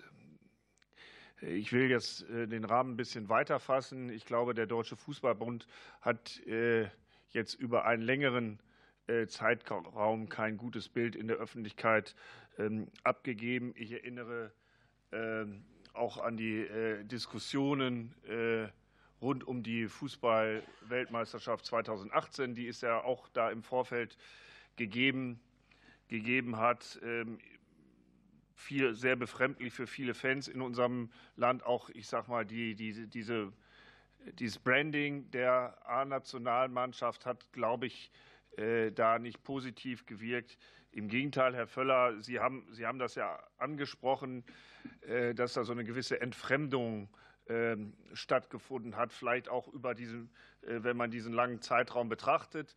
Und daher meine Frage auch an Sie, wie, ähm, wie wollen Sie da diesen Spirit äh, und ich sage mal diese Verbindung zu den Fans im Land, die es ja nach wie vor gibt, ähm, wieder wiederherstellen? Ich sage mal, die Europameisterschaft im eigenen Land tut da natürlich äh, äh, eine, eine natürliche Sache dazu, weil sie bei uns zu Hause stattfindet. Aber ich glaube, da braucht es noch äh, viel, viel weitere Initiativen auch des Deutschen Fußballbundes jetzt gerade in den nächsten anderthalb Jahren, äh, um da wieder, ich sage mal, ein, ein, ein, positives Verhältnis zu den Fans im Land herzustellen. Wie, wie wollen Sie da vorgehen? Herr Völler, bitte. Ja, also die Diskussion, die gibt es ja schon seit, seit Wochen. Was, was können wir tun, um ja, die Gunst unserer, unserer ja, Fans, unsere Anhänger wieder zurückzugewinnen. Natürlich gibt es Dinge, die wir, die wir verändern können. Das, ob es jetzt sind natürlich Kleinigkeiten, ob wir vielleicht die Anschlusszeiten, da sind Bernd und ich dran, vielleicht das ein oder andere Spiel mal eine Stunde früher oder zwei Stunden früher äh, ansetzen zu lassen, um auch wieder Jugendliche vor den, vor den Fernseher zu bekommen. Ähm, natürlich auch mit, mit, mit öffentlichen Trainingseinheiten. Äh, wir haben jetzt in Kürze das Spiel in, in Mainz, da sind wir fast eine ganze Woche am Campus trainieren da, werden da sicherlich auch das eine oder andere Öffentlichkeitstraining machen. Klar, das Allerwichtigste, das ist halt auch, das habe ich in diesen vielen, vielen Jahren im Profifußball oder auch im Amateurfußball gelernt, geht natürlich nur dann am Ende dann doch wieder nur auf, auf den Platz, dass du es schaffst, und ich habe es ja vorhin schon kurz angedeutet, dass du es schaffst, äh, über, die, über die Leistung, über das Auftreten natürlich auch dann im Spiel, auch außerhalb des Spiels, äh, zu überzeugen und die Menschen wieder auf deine Seite zu ziehen. Ich will so jetzt gar nicht so schwarz malen, so weit weg sind wir auch nicht von den, von den Menschen, von unseren Anhängern, von unseren Menschen hier in Deutschland. Und das werden, wir, das werden wir auch wieder hinbekommen. Aber wie gesagt, das Wichtigste wird natürlich immer sein, dass die Spieler voll mitziehen und auch die Vereine. Wir, haben, gesagt, wir haben nur Freundschaftsspiele, die nächsten anderthalb Jahre keine Qualifikationsspiele. Haben ein paar Ideen, was wir zusätzlich machen können. Das wird vielleicht auch nicht jedem Verein gefallen, aber wir wollen, wir wollen dann schon alles dafür tun, dass wir uns als, keine Wahlrede, aber wirklich, wir wollen uns als Mannschaft, auch als DFB und auch als, als Land natürlich auch im nächsten Jahr wunderbar präsentieren. Ich möchte mal ganz kurz, weil ich bin natürlich das erste Mal hier, deshalb so diese Geschichte jetzt hier, jeder hat nur seine, seine Redezeiten, das ist halt bei uns im Fußball ein bisschen anders, wenn wir Pressekonferenzen haben da quatscht man einfach so lange, wie man Lust hat. Nein, ich möchte mich noch kurz, weil auch die Frage von, von, von äh, Ihrer Seite kam mit, mit Nancy Faeser. Herr König, allen Respekt, Sie haben gut angefangen. Na? Wurde dann schlechter mit der Zeit, muss ich sagen. Also bei, aller, bei, aller, bei allem Respekt äh, vor, vor, also dann auch Nancy Faeser, die ich, die ich dann auch, ich will nicht sagen kritisiert habe, aber ich habe halt meine Meinung. Das ist meine Meinung, die akzeptiere ich auch, Herr König, auch von Ihnen. Aber mir hat es einfach nicht gefallen. Ich habe jetzt gar nicht so als Fußballfan gesprochen zu Hause. Ich hatte einfach diesen Eindruck vom Fernseher, ich will nicht, dass meine Innenministerin so mit so einer Binde da sitzt. Das hat mir einfach nicht gefallen. Wenn Sie mich fragen, warum hat dir das nicht gefallen? Das war doch eine positive Option. Der Wille war auch gut und das will ich Ihnen auch sagen. Der positive, die Idee war ja grundsätzlich gut, trotzdem hat mir es nicht gefallen. Irgendwie im Bauch, mein Bauchgefühl hat mir gesagt, das, na, ich weiß nicht, ob die einige hier im Saal, gab es ein, ein berühmt-berüchtigtes Foto mit Herrn Infantino. Haben das einige gesehen?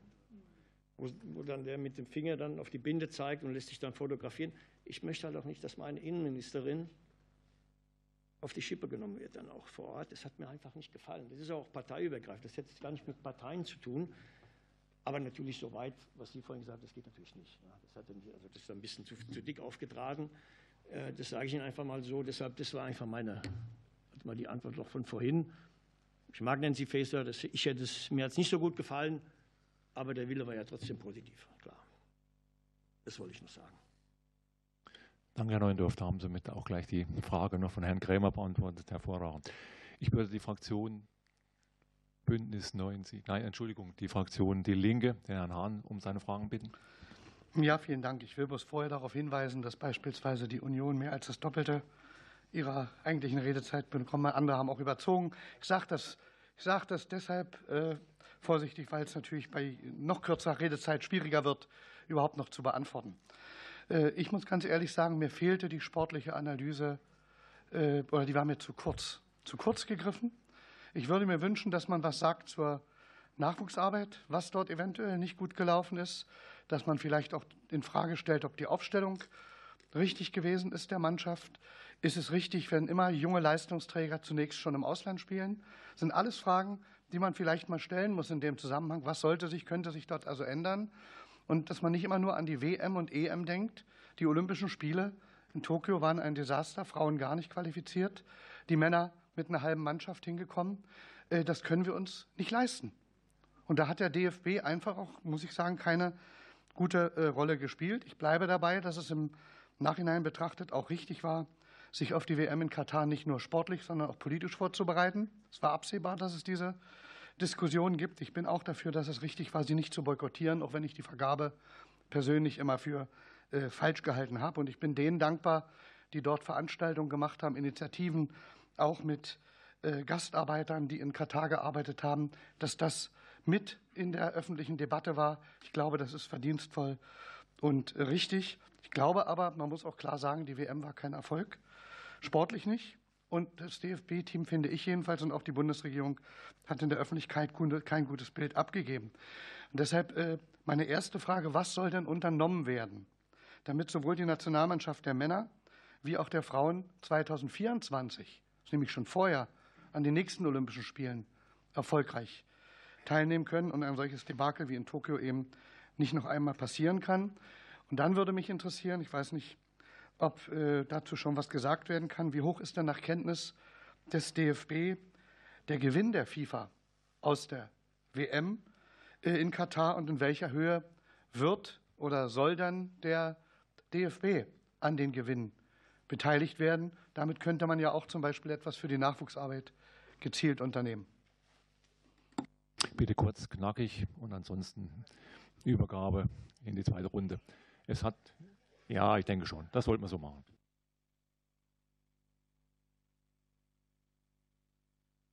Sehr gerne. Kurz zum Sport. Sie haben ja schon im Grunde eine, eine Analyse äh, gemacht. Gar nicht so schlecht, weil ein, die Fakten sind ja auch, hat er ja nicht ganz unrecht, die Fakten sind ja so, wie sie sind. Wir haben uns halt auch äh, nicht gut verkauft die letzten Jahre bei den großen Turnieren. Äh, natürlich kann man dann äh, versuchen zu erklären, warum. Na? Das habe ich ja vorhin schon gemacht. Wir haben halt die, die, die, die Großchancen oder die Qualität, die wir normalerweise in der Mannschaft haben, haben wir nicht ins, ins Tor letztendlich reingebracht. Und da müssen wir dran arbeiten. Das sind, das sind im Grunde nur diese zwei Eckpfeiler, die, die, wir, die wir verbessern müssen. Auch, ich rede jetzt mal nur für die A-Nationalmannschaft, nicht für die, für die Frauen oder, oder für, für, die, für die Olympiade.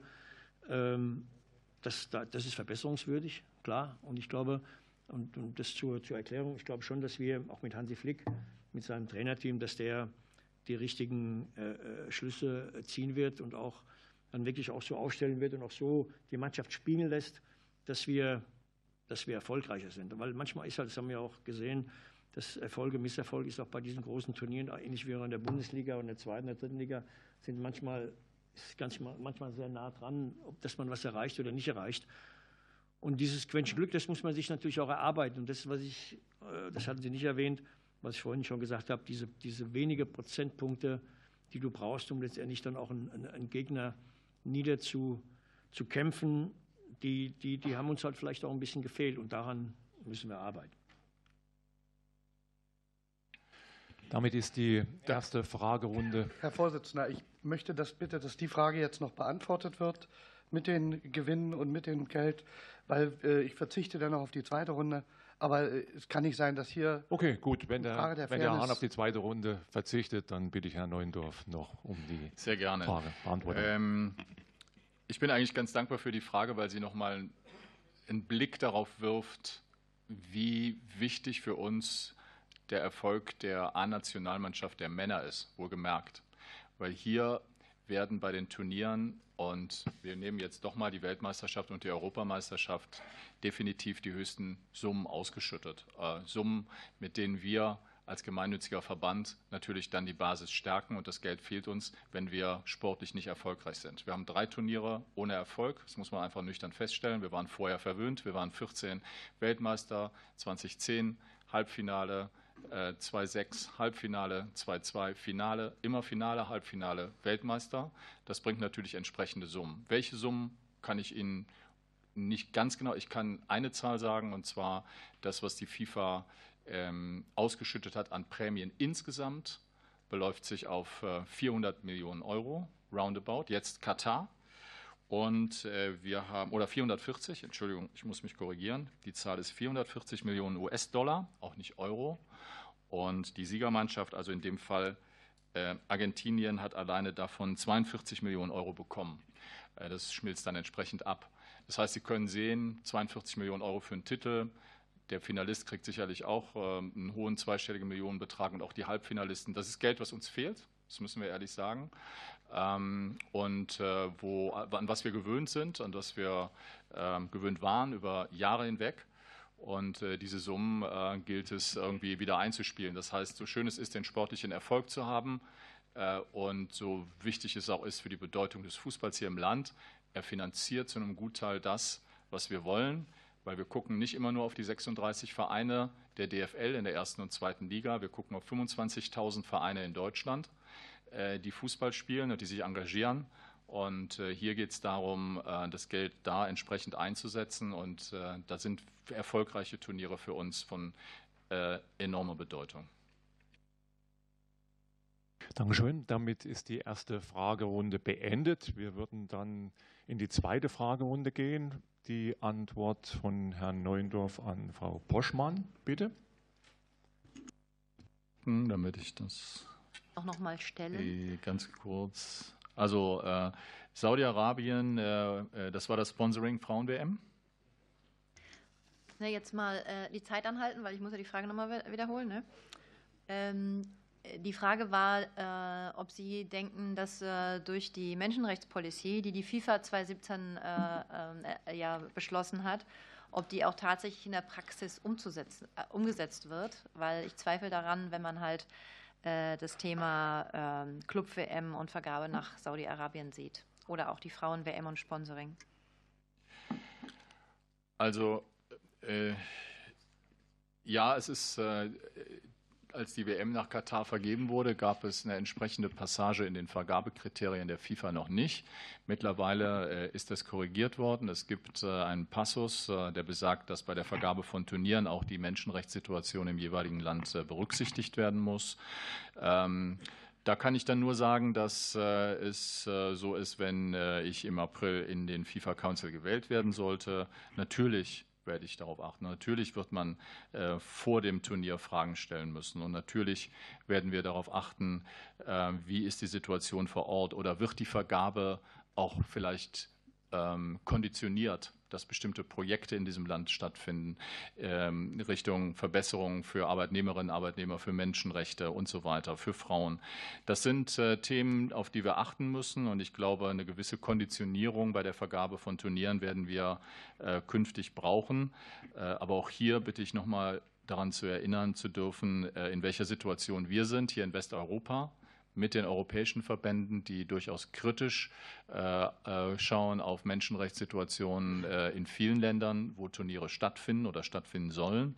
Ob wir dafür immer eine Mehrheit generieren können, das ist ein ganz anderes Thema, weil, wie gesagt, die Mehrheitsverhältnisse sind, wie ich sie gerade beschrieben habe. Ähm ja, ich glaube, wir werden insgesamt, also verstehe ich meine Aufgabe so, wenn ich in den FIFA Council komme, dass man äh, ja auch insofern aktiv werden. Es ist ja nicht immer nur, dass man äh, kritische Anträge stellt, sondern versucht, da auch Mehrheiten zu organisieren. Man muss auch Protokolle lesen, man muss auch Nachfragen stellen dürfen, man muss Anträge stellen, man muss äh, einfach aufpassen, was passiert und unter welchen Bedingungen das passiert. Was äh, die, das Sponsoring äh, Frauen-Weltmeisterschaft jetzt im Sommer betrifft, ähm, da kann ich zum Beispiel auch nur dazu sagen, ja, das ist uns bekannt aus der Presse, dass das stattfinden soll. Wir haben die FIFA entsprechend auch angefragt, ob das korrekt ist, in welcher Form dieses Sponsoring stattfinden soll.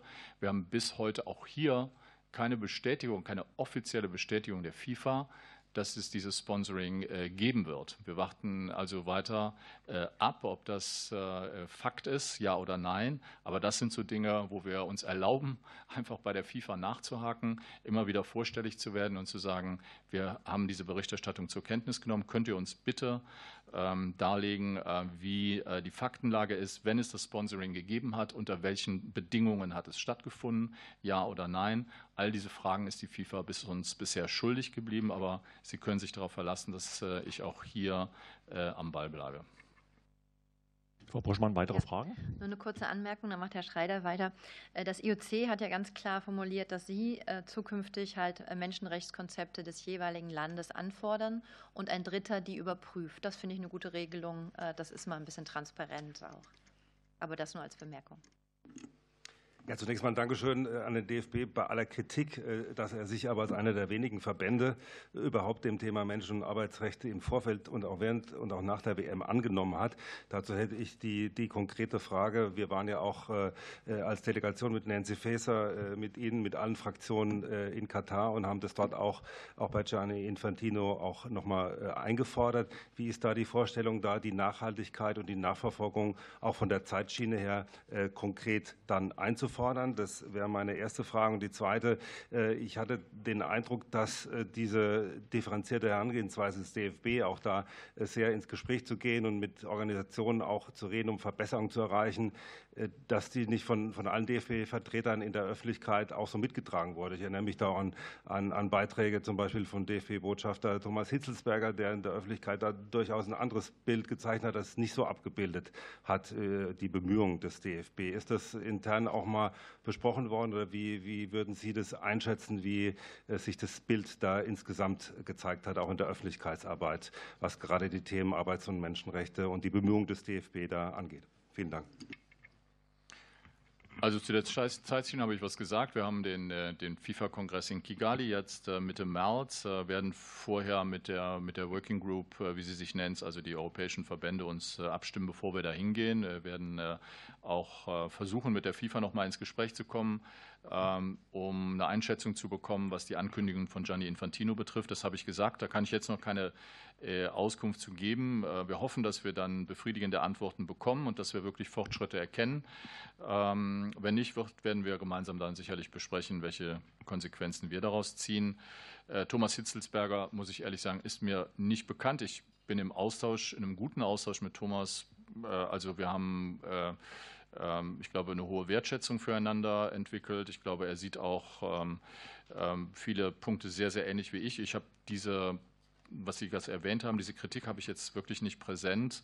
Ähm, aber gehen Sie davon aus, dass wir regelmäßig sprechen, dass wir, dass wir dann einfach ähm, nach meinem Gefühl auch ein gutes äh, gemeinsames Verständnis von der Situation haben.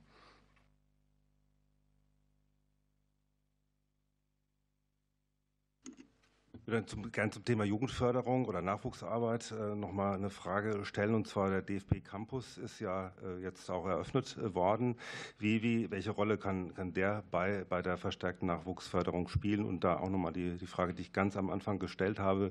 Wie können wir die Landesverbände, die Amateure da auch besser einbeziehen? Vielleicht, wenn Sie da noch mal konkreter werden könnten, Herr Völler. Ja, wir wollen ja noch konkreter werden. Ich habe es ja vorhin schon gesagt, wir werden noch jemand suchen, der eine ähnliche Position hat dann wie ich. Und das ist ja auch keine kurzfristige äh, äh, Entscheidung jetzt nur jetzt für die Europameisterschaft. Bei mir ist ja so wirklich nur jetzt ganze Fokus jetzt für die A-Mannschaft und die U21 für die, für die Europameisterschaft 2024. Äh, und da wird es eine Entscheidung geben. Und genau, Sie haben recht, wir müssen, es wird einige Strukturen werden verändert. Was kann man tun im Zusammenschluss mit den Clubs? ist ja klar, mit den Bundesliga-Clubs, auch mit den Amateurvereinen was können wir in der Ausbildung tun, um die Spieler besser auszubilden. Ganz klar, ich meine, das haben wir auch schon vor der WM gewusst, dass die Generation der, der großen Mittelstürmer oder der starken Mittelstürmer äh, aus irgendwelchen Gründen äh, sie nicht mehr gibt. Es gibt noch ein paar, wenige, die waren ja dann auch mit letztendlich dann auch im, in, in Katar, äh, Füllkrug und, und, und Mokoko, aber im Grunde haben wir da eine große, eine große Lücke und das ist klar, Basisarbeit, mit guten Jugendtrainern äh, neue Konzepte erarbeiten und dann wirklich dann auch wieder, kannst du wiederholen, ähm, nur allein fußballerisches Talent, das ist ja da, das wird nicht reichen. Äh, muss auch dann einen gewissen Willen haben, dann auch, äh, ich will nicht jetzt mit, mit, mit Kopfballpendel und alle an so Dinge wieder anfangen. Das ist ja heutzutage dann auch nicht mehr so gegeben, gerade bei den Jugendlichen, aber man sollte schon auch ein paar Basics, ein paar Basisdinge wieder, wieder, wieder einführen, um einfach erfolgreicher zu sein. Und bei anderen Nationen geht es ja auch. Dankeschön. An Herr Günzler, bitte.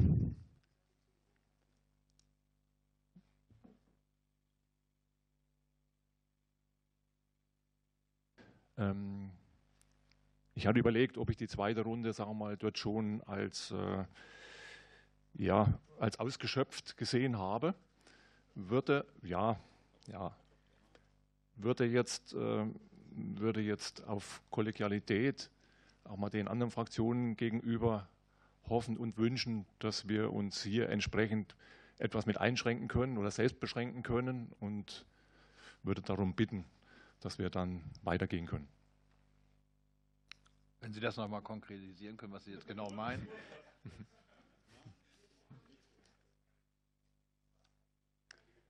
Dass wir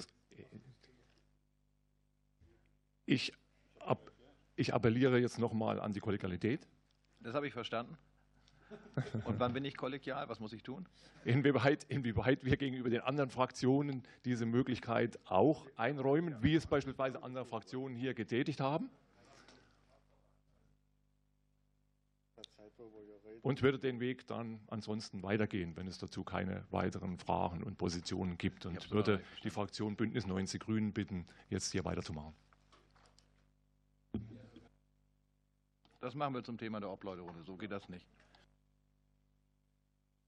Auch, es haben auch andere überzogen, das ist nicht angerechnet worden.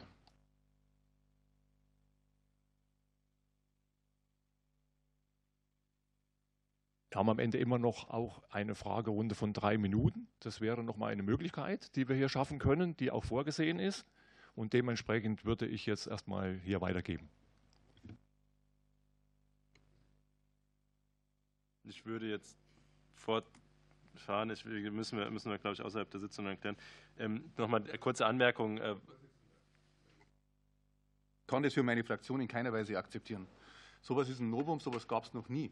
Es war regelmäßig der Fall, dass äh, die Antwortenden ihre Redezeit oder die gesamte Redezeit überschritten haben. Und es war noch nie der Fall in den letzten Monaten, äh, in denen wir äh, diese Praxis an den Tag gelegt haben, dass dann eine Fraktion komplett in der nächsten Fragerunde außen vor war. Das gab es noch nie. Herr Mayer, Sie haben hier die Redezeit von der kompletten Zeit überschritten. Das nochmal zur Erinnerung. Die Redezeit Deswegen, ich, ich habe an Ihre Kollegialität. Vielleicht, vielleicht, vielleicht lag es auch daran, dass ich so gute Fragen gestellt habe. Äh, aber ich bitte, ich bitte schon um Verständnis. Ich meine, wir haben, wir haben hier zwei erlauchte Gäste. Wir sollten die Zeit doch nicht damit äh, verschwenden, dass wir uns jetzt hier äh, über, über solche Banalitäten unterhalten. Wir sollten die Zeit, glaube ich, eher darauf verwenden, dass wir unsere Gäste auch zu, entsprechend zu Wort kommen lassen. Und ich meine, der, der, Kollege Dr. Hahn kann natürlich generös auf seine zweite Runde verzichten, weil er genau wusste, dass er, dass er gehen muss. Also, ich meine, äh, mit, mit, Verlaub, also. Äh, Maja, ich habe es nochmal gesagt. Ich bitte um Kollegialität.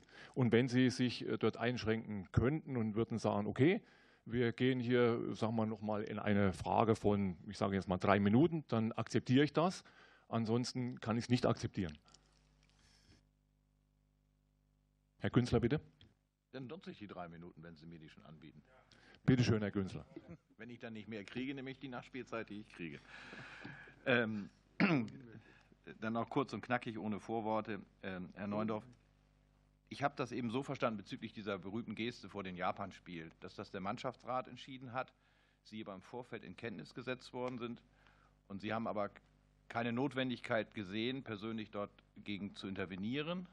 Konkrete Frage. Die zweite Frage, die in der Öffentlichkeit immer eine Rolle gespielt hat. Der DFB wird ja begleitet durch die Agentur Brinkert-Lück.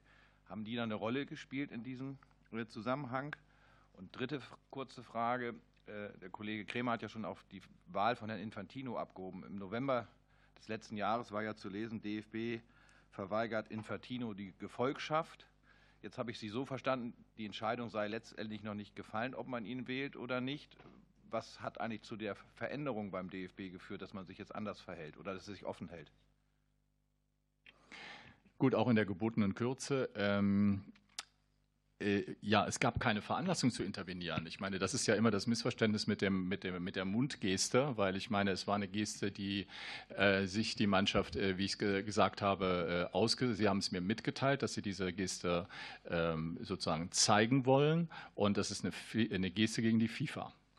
Und äh, wir standen in der Situation äh, kritisch der FIFA gegenüber. Die Mannschaft hat sich überlegt, dieses Zeichen setzen zu wollen. Also habe ich keine Veranlassung gesehen, hier in irgendeiner Form zu intervenieren. Brinkert Lück ähm, hat äh, meines Wissens, ich habe es gerade ausgeführt, nach meinem besten Wissen und Gewissen hat diese, ist diese Geste im Kreis der Mannschaft überlegt worden. Brinkert Lück hat für meine Begriffe keine Rolle gespielt, zumindest nicht, dass ich es wüsste. Und Infantino ist in keinster Weise, ich glaube, das kennen Sie auch aus dem politischen Leben, man kann nominieren, wenn auf dem Weg zu einer Wahl dann aber Dinge passieren, wo man sagt, okay, wir haben nicht nominiert, aber es sind Dinge geschehen, die uns durchaus äh, darüber nachdenken lassen, ob man am Ende doch wählen kann. In dieser Phase befinden wir uns. Wir haben keine Anzeichen bisher dafür, dass wir äh, in, äh, von unserer Position abrücken müssen, von der kritischen, weil es sind zwar Ankündigungen getätigt worden, aber wir haben keine Hinweise darauf, dass in irgendeiner Form sich das materialisiert hat oder in irgendeiner Form umgesetzt wird. Das ist für uns aber die Voraussetzung und die Bedingung, oder für mich zumindest, dass ich sagen kann, guten Gewissens, wir können diese Person wählen. Entscheiden tut aber nicht der Präsident des DFB entscheiden, das wissen Sie auch, tun die Gremien des DFB. Und wir haben entsprechende Sitzungen noch vor Kigali, werden die, das Thema diskutieren und äh, dann gemeinsam entscheiden, wie wir zu dieser Konferenz fahren. Herr Künstler, soweit? Okay, gut. Dann bitte ich um die Fraktion Bündnis 90 Grünen. Herr Krämer, bitte. Ja, vielleicht eine Anmerkung noch zur, zur äh, Aufstellung eines eigenen Kandidaten. Ich meine, wir sind äh, eine Partei aus eigener Erfahrung, die angetreten sind zu Wahlen, ohne äh, die Möglichkeit zu haben, in Landtage oder Bundestag einzutreten. Also es gibt da durchaus ja, glaube ich, auch eine Symbolkraft von der Aufstellung solcher, solcher Kandidaten. Ich aber wie gesagt, will das gar nicht, will das gar nicht lächerlich machen. Ich verstehe das ja durchaus, dass es realpolitische Zwänge auch in diesem Zusammenhang gibt. Aber es ist einfach ähm, schwer zu verstehen, auch für die, für die Öffentlichkeit, ähm, Herr Günzler hat es angesprochen, wenn einerseits die Aussage kommt, keine Gefolgschaft, dann wird überlegt und so, das, das ist halt nicht ganz stringent und da ist es, glaube ich, wichtig, auch nochmal drüber zu sprechen. Äh, eine Frage hätte ich noch, Dialog mit den Fans. Ich befürchte oder möglicherweise, oder es ist zumindest so gewesen, dass diese Boykott-Katar-Kampagne die ja äh, in der gesamten Hinrunde bis zur Fußball-Weltmeisterschaft in nahezu allen Stadien der ersten vier äh, Ligen sehr präsent gewesen ist, ja mitunter dazu beigetragen hat, dass die Einschaltquoten zumindest auf dem deutschen Markt sehr stark äh, reduziert waren und dass es da durchaus eine kritische Auseinandersetzung gab. Ich hätte das nicht erwartet und war selber überrascht, dass es so deutlich gewesen ist. Aber in diesen Dialog mit den Fans wieder einzutreten, ist ja ein sehr wichtiges Gut und fände ich auch, auch sehr zentral. Von daher, ich weiß, dass ich Sie ähm, das schon häufiger gefragt habe. Ähm, Koordinationsstelle Fanprojekte, die ja mitunter auch zu so einem äh, Dialog beitragen könnten. Der DFB hatte sich äh, geweigert oder wollte dort die äh, Ein-Drittel-Finanzierung nicht mitgehen, die eigentlich im nationalen Konzept Sport und Sicherheit äh, so vorgesehen ist. Gleichzeitig zieht sich der DFB auch in Teilen aus der 50-Prozent-Förderung äh, vor Ort zurück, Beispiel Leipzig. Ähm, warum ist das so? Also sind das rein finanzielle Gründe, sind das ideelle Gründe? Das würde mich interessieren, Herr Neundorf. Nein, ich habe zwar äh, letztens kundgetan, dass äh, DFB sparen muss, aber das hat keine äh, finanziellen Gründe an der Stelle. Ich will das auch noch mal ausdrücklich betonen, wie wichtig mir der Dialog mit den Fans ist. Sie wissen, ich bin sehr oft unterwegs an den Wochenenden in, der Stadien, in den Stadien von der, von der ersten Liga bis zur Regionalliga-Vereinen, wo überall Fanprojekte sind. Und ich habe auch begonnen damit, dass ich nicht nur mich mit den Präsidenten und den Vorständen der jeweiligen Vereine treffe, sondern auch mit den Landesverbänden und was mir auch wichtig ist, mit Fanvertretern vor Ort. Ähm, das habe ich gemacht in Kaiserslautern, in Essen, in äh, zuletzt auch in Rostock ähm, und das werde ich auch fortsetzen. Äh, dieses Thema ähm, ist mir allerdings so, äh, also besonders kritisch nicht untergekommen in keiner der Begegnungen, die ich bisher mit den Fanorganisationen hatte. Ich habe auch ähm, letztens persönlich welche am, am Campus empfangen. Äh, richtig ist, dass äh, wir natürlich gucken müssen, wie viele Fanprojekte gibt es. Äh, ist jedes Fanprojekt für sich auch noch äh, sozusagen wirklich notwendig? Äh, diese Überprüfung muss uns erlaubt sein und wir müssen auch äh, registrieren, dass es seit der Einführung der Fanprojekte eine ganze Menge auch weiterer Initiativen der DFL und der einzelnen Vereine gegeben hat Richtung Fans, die sich entwickeln. Wir gucken uns das an. Es ist kein, wir sind grundsätzlich stehen wir zu der Finanzierung der KOS, aber dass wir uns grundsätzlich noch mal mit der Thematik befassen, wie bildet sich die Fanlandschaft im Moment ab, wie muss eine Finanzierung aussehen, äh, das äh, sage ich Ihnen fest zu, dass wir das tun.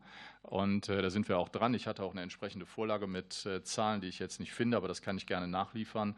Aber Sie können fest davon ausgehen, dass es mir ein Anliegen ist, mit den Fans auch im Gespräch zu bleiben und da, wo Fanorganisationen gute Arbeit leisten, dass wir sie da auch auf jeden Fall unterstützen werden weiter. Damit abgeschlossen? Okay, gut, dann würde ich Herrn König um seine Frage bitten, mit der Reserve noch von 30 Sekunden, die Sie noch mit nachwischen können. Ja, vielen Dank, Herr Vorsitzender. Ich möchte erst mal dem Kollegen Kremer vollständig beipflichten, was einen eigenen Kandidaten angeht. Ja, äh, auch Sie, Herr Neuendorf, haben umfangreiche Erfahrung in der Politik. Man weiß ganz manchmal gar nicht, wie es läuft. Äh, und das hat auf jeden Fall immer einen Symbolwert, mindestens das, wenn man mit eigenen Kandidaten antritt. Ähm, dann möchte ich noch mal zurück so ein bisschen aus unserer Sicht auf die mediale und politische Einflussnahme. Da gab es zum Beispiel einen Fan mit Regenbogenbinde, der wird vom Nachrichtensender Welt interviewt. Und ganz zufällig ist dieser Fan bei der Deutschen Sporthochschule Köln für Presse, Planung und Kommunikation zuständig. Ja, also das ist schon ein bisschen erstaunlich. Ähm, das hat mich dann erinnert an unsere werte Kollegin Monika Lazar, die im ZDF als Kundin auftrat, ohne dass kenntlich gemacht wurde, dass sie äh, Bundestagsabgeordnete der Grünen waren. Ähm, also das, man könnte den Eindruck bekommen, das war zum Teil eine politische Kampagne, die mit Hilfe des Sports verkauft werden sollte. Und wie gesagt, der Sport könnte denn zur Nebensache äh, verkommen.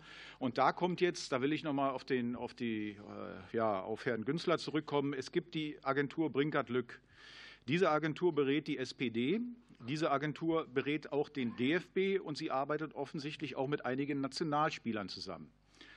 Nochmal die konkrete Frage, welche Rolle hat diese Agentur im Umfeld der WM in der Vorbereitungszeit und in der WM-Zeit selbst gespielt und welchen Einfluss hatte diese Agentur auf die Mannschaft, auf einzelne Spieler und auf den DFB?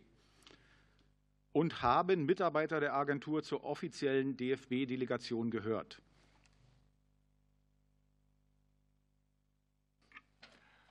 Ähm, also, es gab äh, eine Delegation, äh, zu denen die Vertreter von Brinkert-Lick äh, nicht gehört haben. Wir hatten, ich habe Ihnen da eingangs geschildert, wie umfassend wir vorbereitet haben, dieses Turnier am Campus mit verschiedenen Veranstaltungen und auch rund um die Nationalmannschaft. Mir ist nicht bewusst, dass die Agentur hier aktiv war und auch nicht, dass sie Einfluss ausgeübt hat. Das kann ich, kann ich sagen. Ich habe sonst wie gesagt, auch mit Herrn äh, Brinkert. Äh, die, Sie versuchen ja diese, diese Schiene herzustellen, diese parteipolitische Schiene.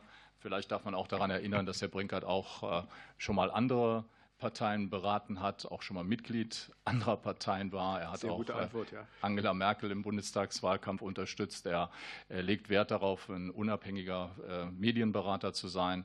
Äh, und äh, ich glaube, das sollte man der Wahrheit halber hier in dem Kreis auch noch mal sagen dürfen. So, dann habe ich noch eine Frage an Herrn Völler.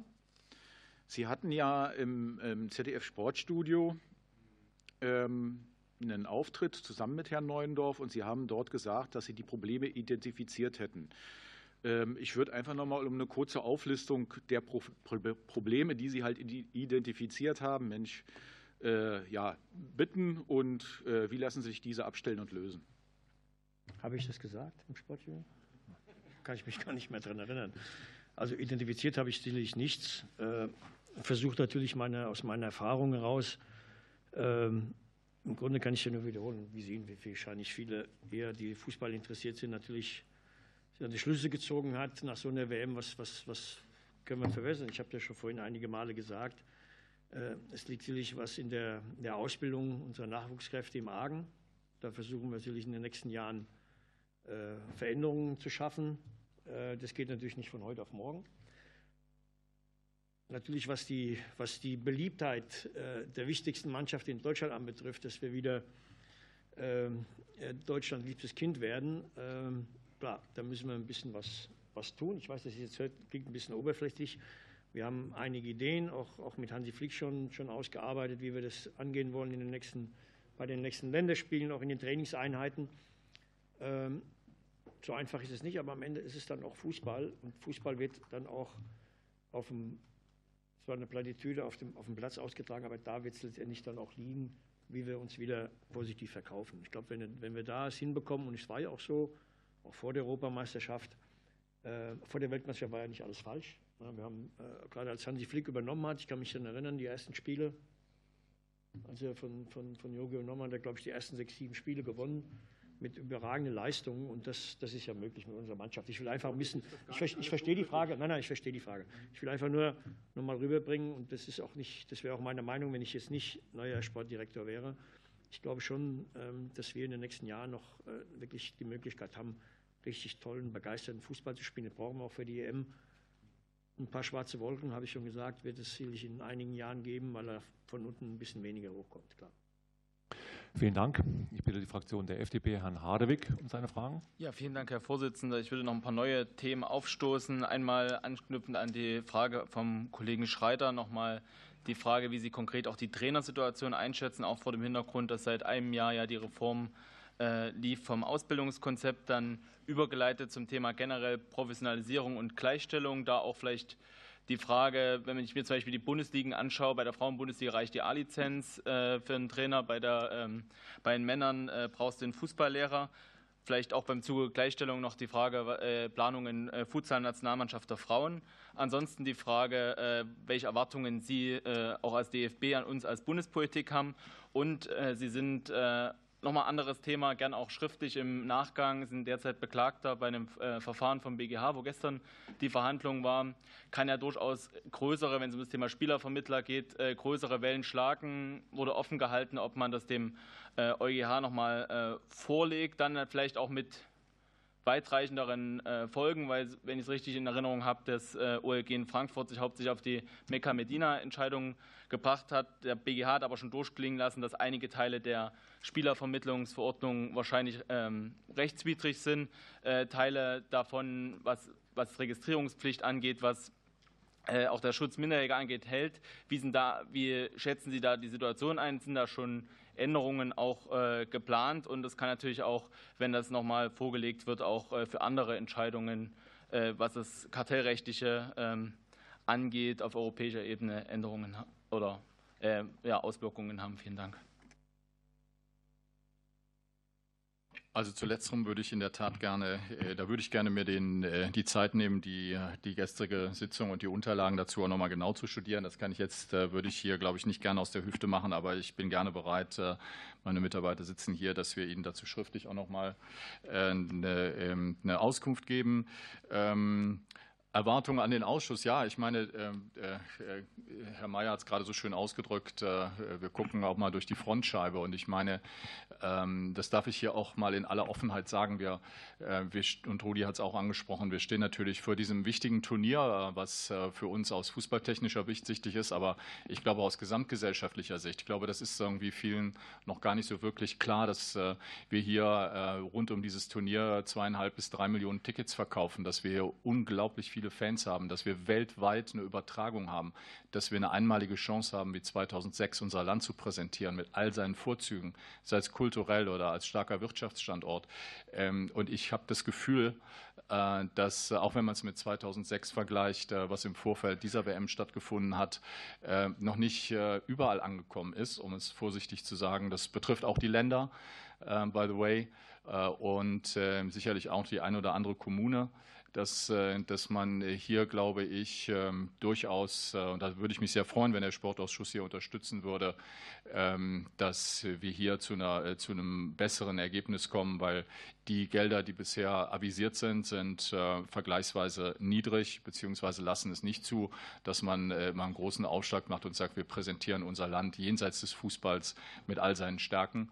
Und das würde ich mir schon sehr wünschen, äh, wenn wir hier mal einen kräftigen Schub bekommen würden, vielleicht auch mal eine Debatte dazu im Bundestag. Sie können das ja anstrengen. Aber äh, ich habe äh, großes Interesse daran, dass wir diese Chance nutzen.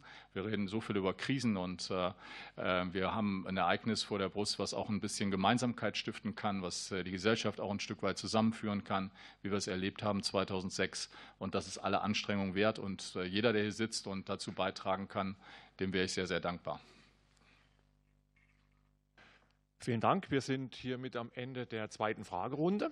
Es würde noch eine dritte Fragerunde geben können mit jeweils drei Minuten pro Fraktion. Gibt es da Einwände oder ja, Interventionen würde, ich, oder Fragen? Ja, also Herr, Herr, Herr Vorsitzender, mit, Sie haben ja zu Beginn gesagt, dass unsere Gäste um, um 16.30 Uhr drüben im Menschenrechtsausschuss erwartet werden, wo Sie mit Sicherheit auch eine Menge Fragen erwarten werden. Und äh, bevor die unsere Gäste jetzt äh, mit Verspätung und äh, ohne fünf Minuten durchzuschnaufen darüber rennen müssen, würde ich hier beantragen, dass wir vielleicht da auf eine dritte Runde verzichten ähm, könnten. Danke, Herr Reuter. Herr Mayer, Sie hatten noch eine Frage. Herr Vorsitzender, mit, äh, bei, groß, bei, großer Sympathie für den Kollegen äh, Reuter möchte ich genau das Gegenteilige sagen. Wir sind äh, der Sportausschuss und der DFB ist der größte Sportfachverband der Welt. Und natürlich ist der Menschenrechtsausschuss ein extrem wichtiger Ausschuss. Und es ist ganz entscheidend, dass die beiden Herren heute auch im Menschenrechtsausschuss sind. Aber im Vordergrund steht der Sport. Und ich würde schon sagen, dass wir uns nochmal die Zeit nehmen. Und der Menschenrechtsausschuss, die, die, der Sitzungssaal befindet sich auch nicht so weit weg. Und Rudi Völler ist, sieht immer noch total fit aus. Ich glaube, äh, das dauert nur zwei Minuten, bis, bis, bis Sie im, im, Menschenrechtsausschuss sind. Also ich möchte äh, dafür plädieren, dass wir die dritte Fragerunde noch machen. Also ich möchte dann, ich glaube, ich glaube, Dann spiele ich den, dann würde ich den, dann würde ich den Ball mal zu unseren beiden, zu Herrn Neuendorf und auch in Herrn Völler schieben, genau. Äh, also inwieweit Sie die Zeit noch aufbringen möchten oder können. Und dann ja. können wir es noch mit integrieren. Also zum Verständnis, ich bin nachher nicht dabei, also bei dem, in dem anderen Ausschuss. Äh, ich bin noch hier, also wer gerne eingeladen, aber dann zu einem Kaffee. Ne? Es gibt ja nicht mal einen Kaffee hier. Ne? Also wenn, man, wenn, einer noch, wenn einer noch mit mir gerne ein bisschen äh, schwadronieren möchte und ein paar Dinge erfahren möchte, kann gerne hier bleiben oder irgendwo einen Kaffee trinken. Äh, kein Problem, mache ich gerne. Und noch, noch ein paar Details und auch äh, bin zu jeder Frage-Antwort-Runde bereit. Auf jeden Fall. Dankeschön, Herr Völler. Auf dann bitte ich die Fraktion der SPD mit ihren Fragen zu beginnen. Ja, das Thema EM 2024 ist schon angesprochen worden. Ich will da jetzt auch mal vorausblicken. Äh, würde mich einerseits interessieren, die Frage, wie äh, ihr euch da sportlich möglichst kurzfristig so äh, aufstellen wollt, dass es eine erfolgreiche EM gibt. Das ist die erste Frage. Die zweite Frage, die gesellschaftspolitische Dimension ist schon angesprochen worden. Äh, welche konkreten Vorstellungen hat da der DFB, wie man das zu, eine, zu, einem Sommermärchen Teil 2 machen kann? Da aber auch die kritische Nachfrage. Wir hatten auch Philipp Lahm schon da mit seinem Komitee äh, da sind die ersten Nachfragen nach Eintrittspreisen äh, doch eher ich sag mal, mit erschreckendem Ergebnis beantwortet worden, was gerade auch die niedrige Kategorie angeht.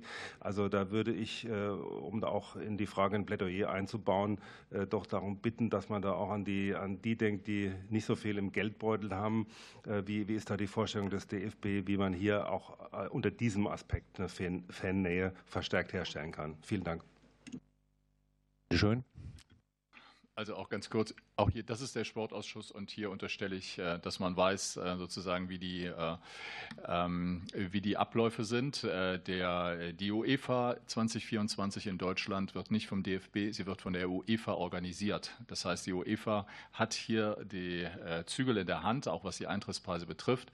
Ich bin gerne immer wieder bereit, darauf mit der UEFA zu diskutieren, aber per se, was Philipp Lahm vorgestellt hat, sind Zahlen, die die UEFA sozusagen an die Öffentlichkeit äh, bringt und nicht der DFB. Da bitte ich auch zu unterscheiden, weil das ja oft dann das Turnier im eigenen Land gleichgesetzt wird mit alles, was dann äh, gut oder schlecht läuft, wird mit dem DFB in Verbindung gebracht. Ja, wir haben sicherlich einen gewissen Einfluss, aber am Ende des Tages sitzt die UEFA hier am Steuer.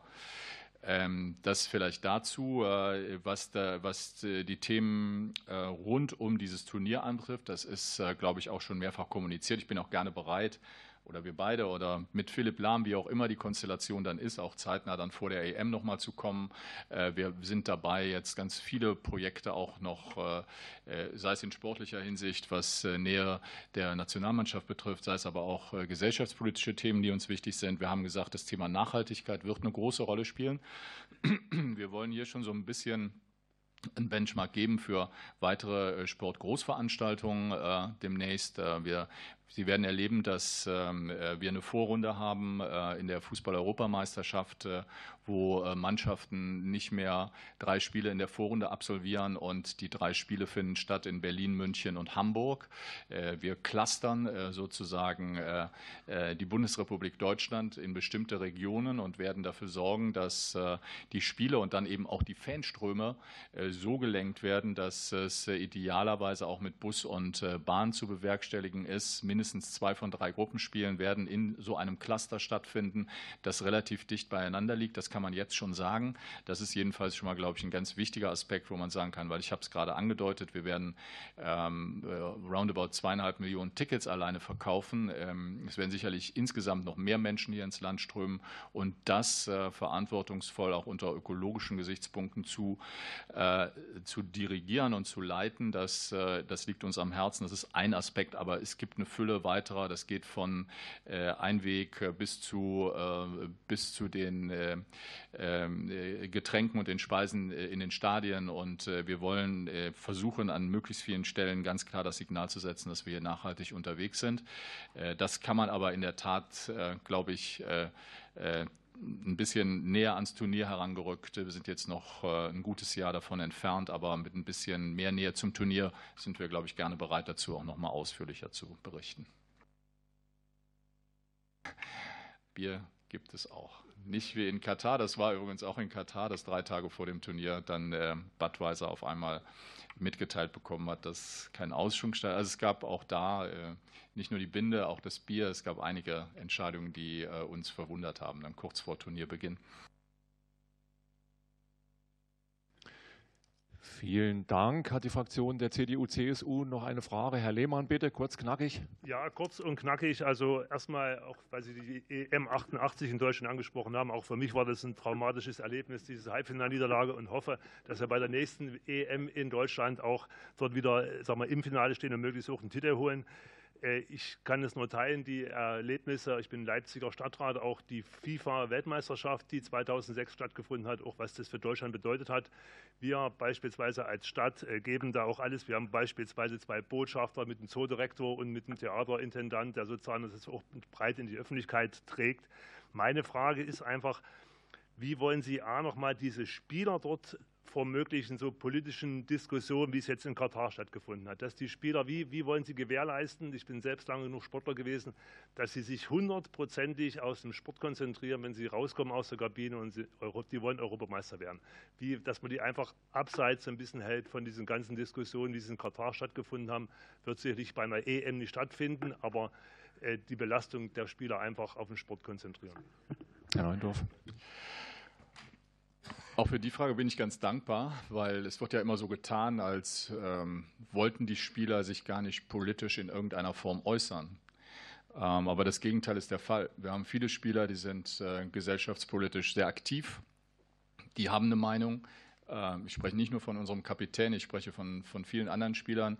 Ich habe den Menschenrechtskongress angesprochen, wo Joshua Kimmich war. Ich habe Leon Goretzka angesprochen und andere, die äh, eine Meinung und eine Haltung haben. Ich könnte auch Herrn Schlotterbeck erwähnen, der im Sportstudio sich klar geäußert hat. Es ist also nicht so, dass äh, wir, äh, wir Spieler haben, die sich dafür diese Themen nicht interessieren. Es sind mündige Menschen, wie wir alle, die äh, sich politisch äh, informieren, die sich auch eine politische Meinung bilden und sie dann auch kundtun. Und äh, ich glaube, das äh, Schlimmste wäre, wenn äh, ich versuchen würde, als DFB-Präsident das in irgendeiner Form zu unterminieren. Es wird keine, wie auch immer, geartete Form geben, dass ich sage, wir werden, wir werden jetzt alle, aber wer sich äußern will, der muss es auch tun dürfen. Und äh, das ist, äh, glaube ich, auch ganz normal in einem in, äh, in ganz normales demokratisches Prinzip, äh, dass diese Spieler äh, ihre Stimme erheben können, wenn sie der Meinung sind, äh, dass es notwendig ist. Und so wollen wir es auch belassen.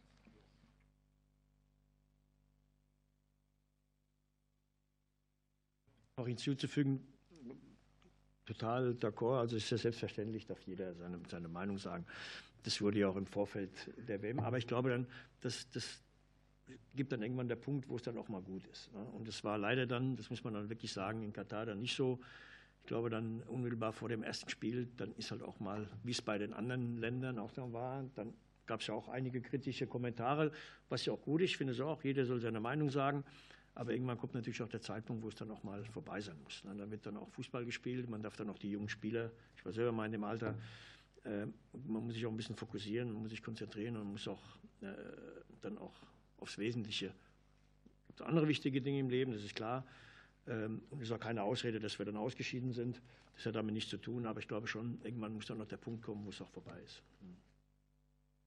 Weiter, weiter. Gibt es noch Fragen von Seiten des Bündnis 90 Grünen? Frau Winkelmann, bitte. Ähm, Herr Völler, ich glaube, Sie hatten äh, Déjà-vu.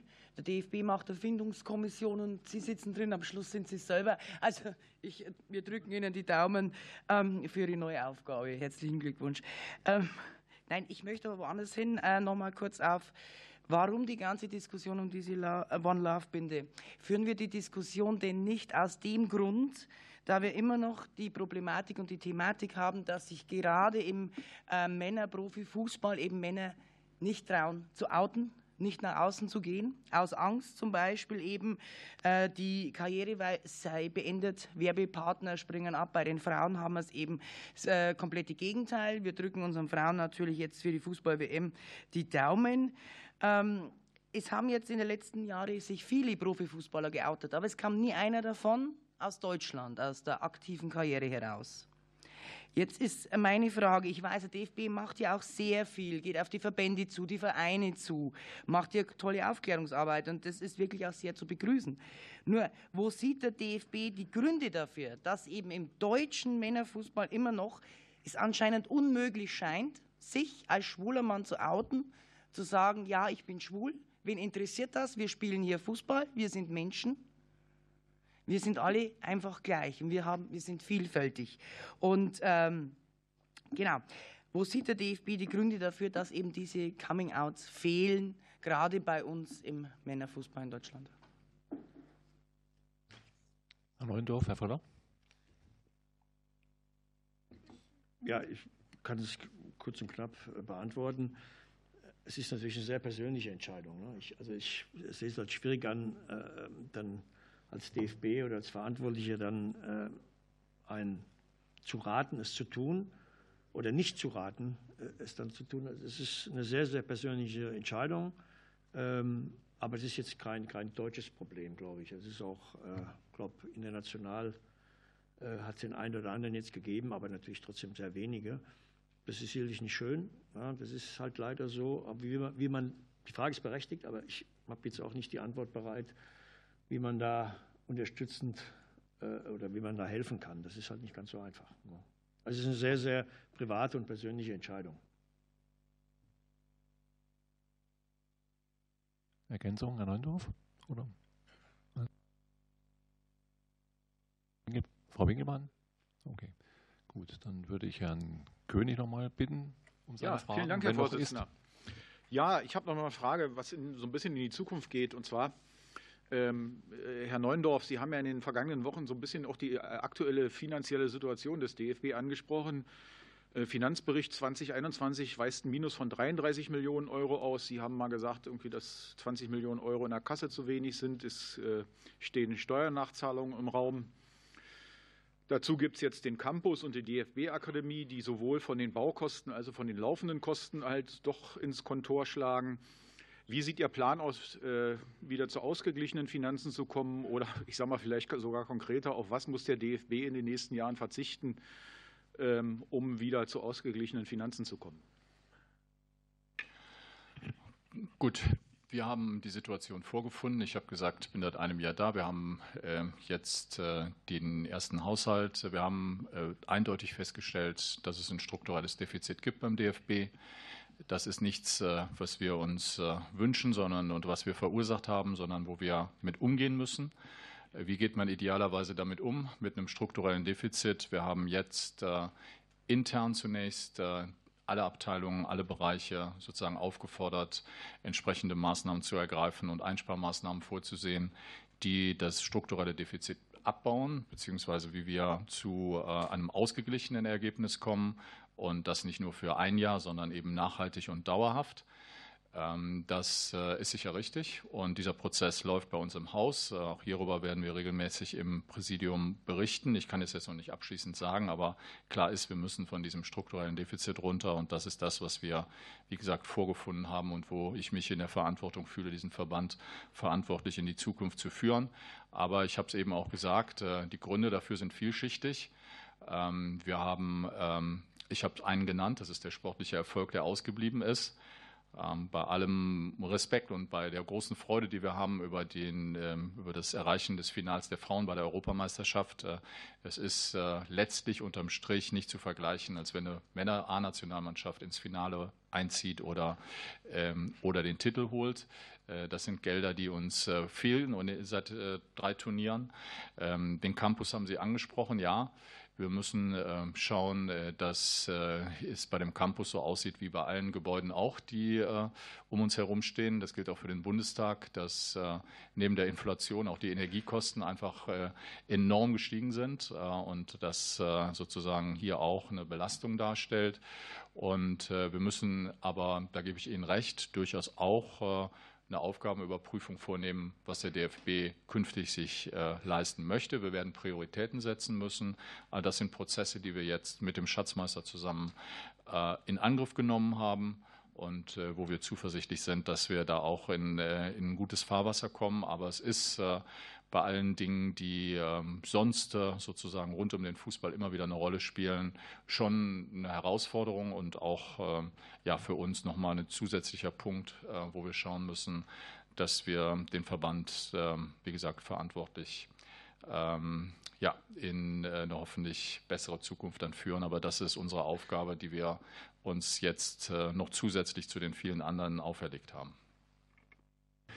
Vielen Dank die Fraktion der FDP noch Fragen? Herr Hardewig? Ja, vielen Dank, Herr Vorsitzender. Äh, äh, zwei Themen. Das erste nochmal das schon mehrfach angesprochene Thema auch der emotionalen Distanz, die sich zwischen äh, Mannschaft und Fans entwickelt hat. Da auch nochmal kon konkreter die Nachfragen nach den Plänen, Überlegungen. Also könnte mir gut vorstellen, irgendwie eine Offensive an die, die Schulen, gerade rund um die, die Standorte mit den Nationalspielern.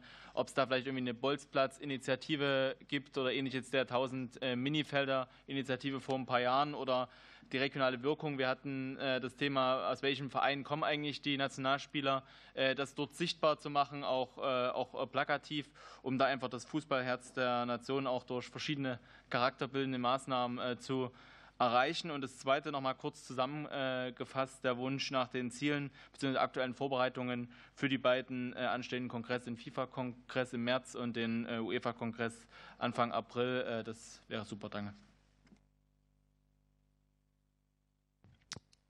Bitte schön. Ja, zu den Maßnahmen. Ich kann mich erinnern, das ist ja noch schon einige Zeit her, diese Mini-Plätze, diese, diese in den Schulen habe ich sogar mal zwei, drei eingeweiht. In meiner Heimatstadt in Hanau mal in der Schule einen eingeweiht, kann ich mich noch gut daran erinnern. Das ist ja schon 20 Jahre her. Das war eine tolle Aktion. Ob jetzt es Sinn macht, sowas in der Form nochmal zu wiederholen, um jetzt eine gewisse Fernnähe zu bekommen, weiß ich nicht. Bin ich jetzt auch ein bisschen überfordert. Aber grundsätzlich ist es richtig, wir müssen was tun, auch mit dem OK zusammen. Da ist Bernd und ich uns auch einig, mit Philipp Lahm, mit seiner, mit seiner Truppe, dass wir da alles tun. Ich will es erstmal sehen, nur für die Europameisterschaft, wie können wir eine gewisse Nähe wieder schaffen an, an, an, unsere, an die Menschen hier in Deutschland, um wieder Deutschland liebstes Kind zu sein. Ich weiß, ich habe jetzt nicht die, die hundertprozentige Antwort parat, aber wir werden, wir werden einige Initiativen, wenn wir in, in Griff oder in, wenn wir vorbereiten und dann hoffen wir mal. Am Ende der Musiala darf halt nicht so oft an den Pfosten schießen, da hin und wieder muss er dann auch rein. Ne?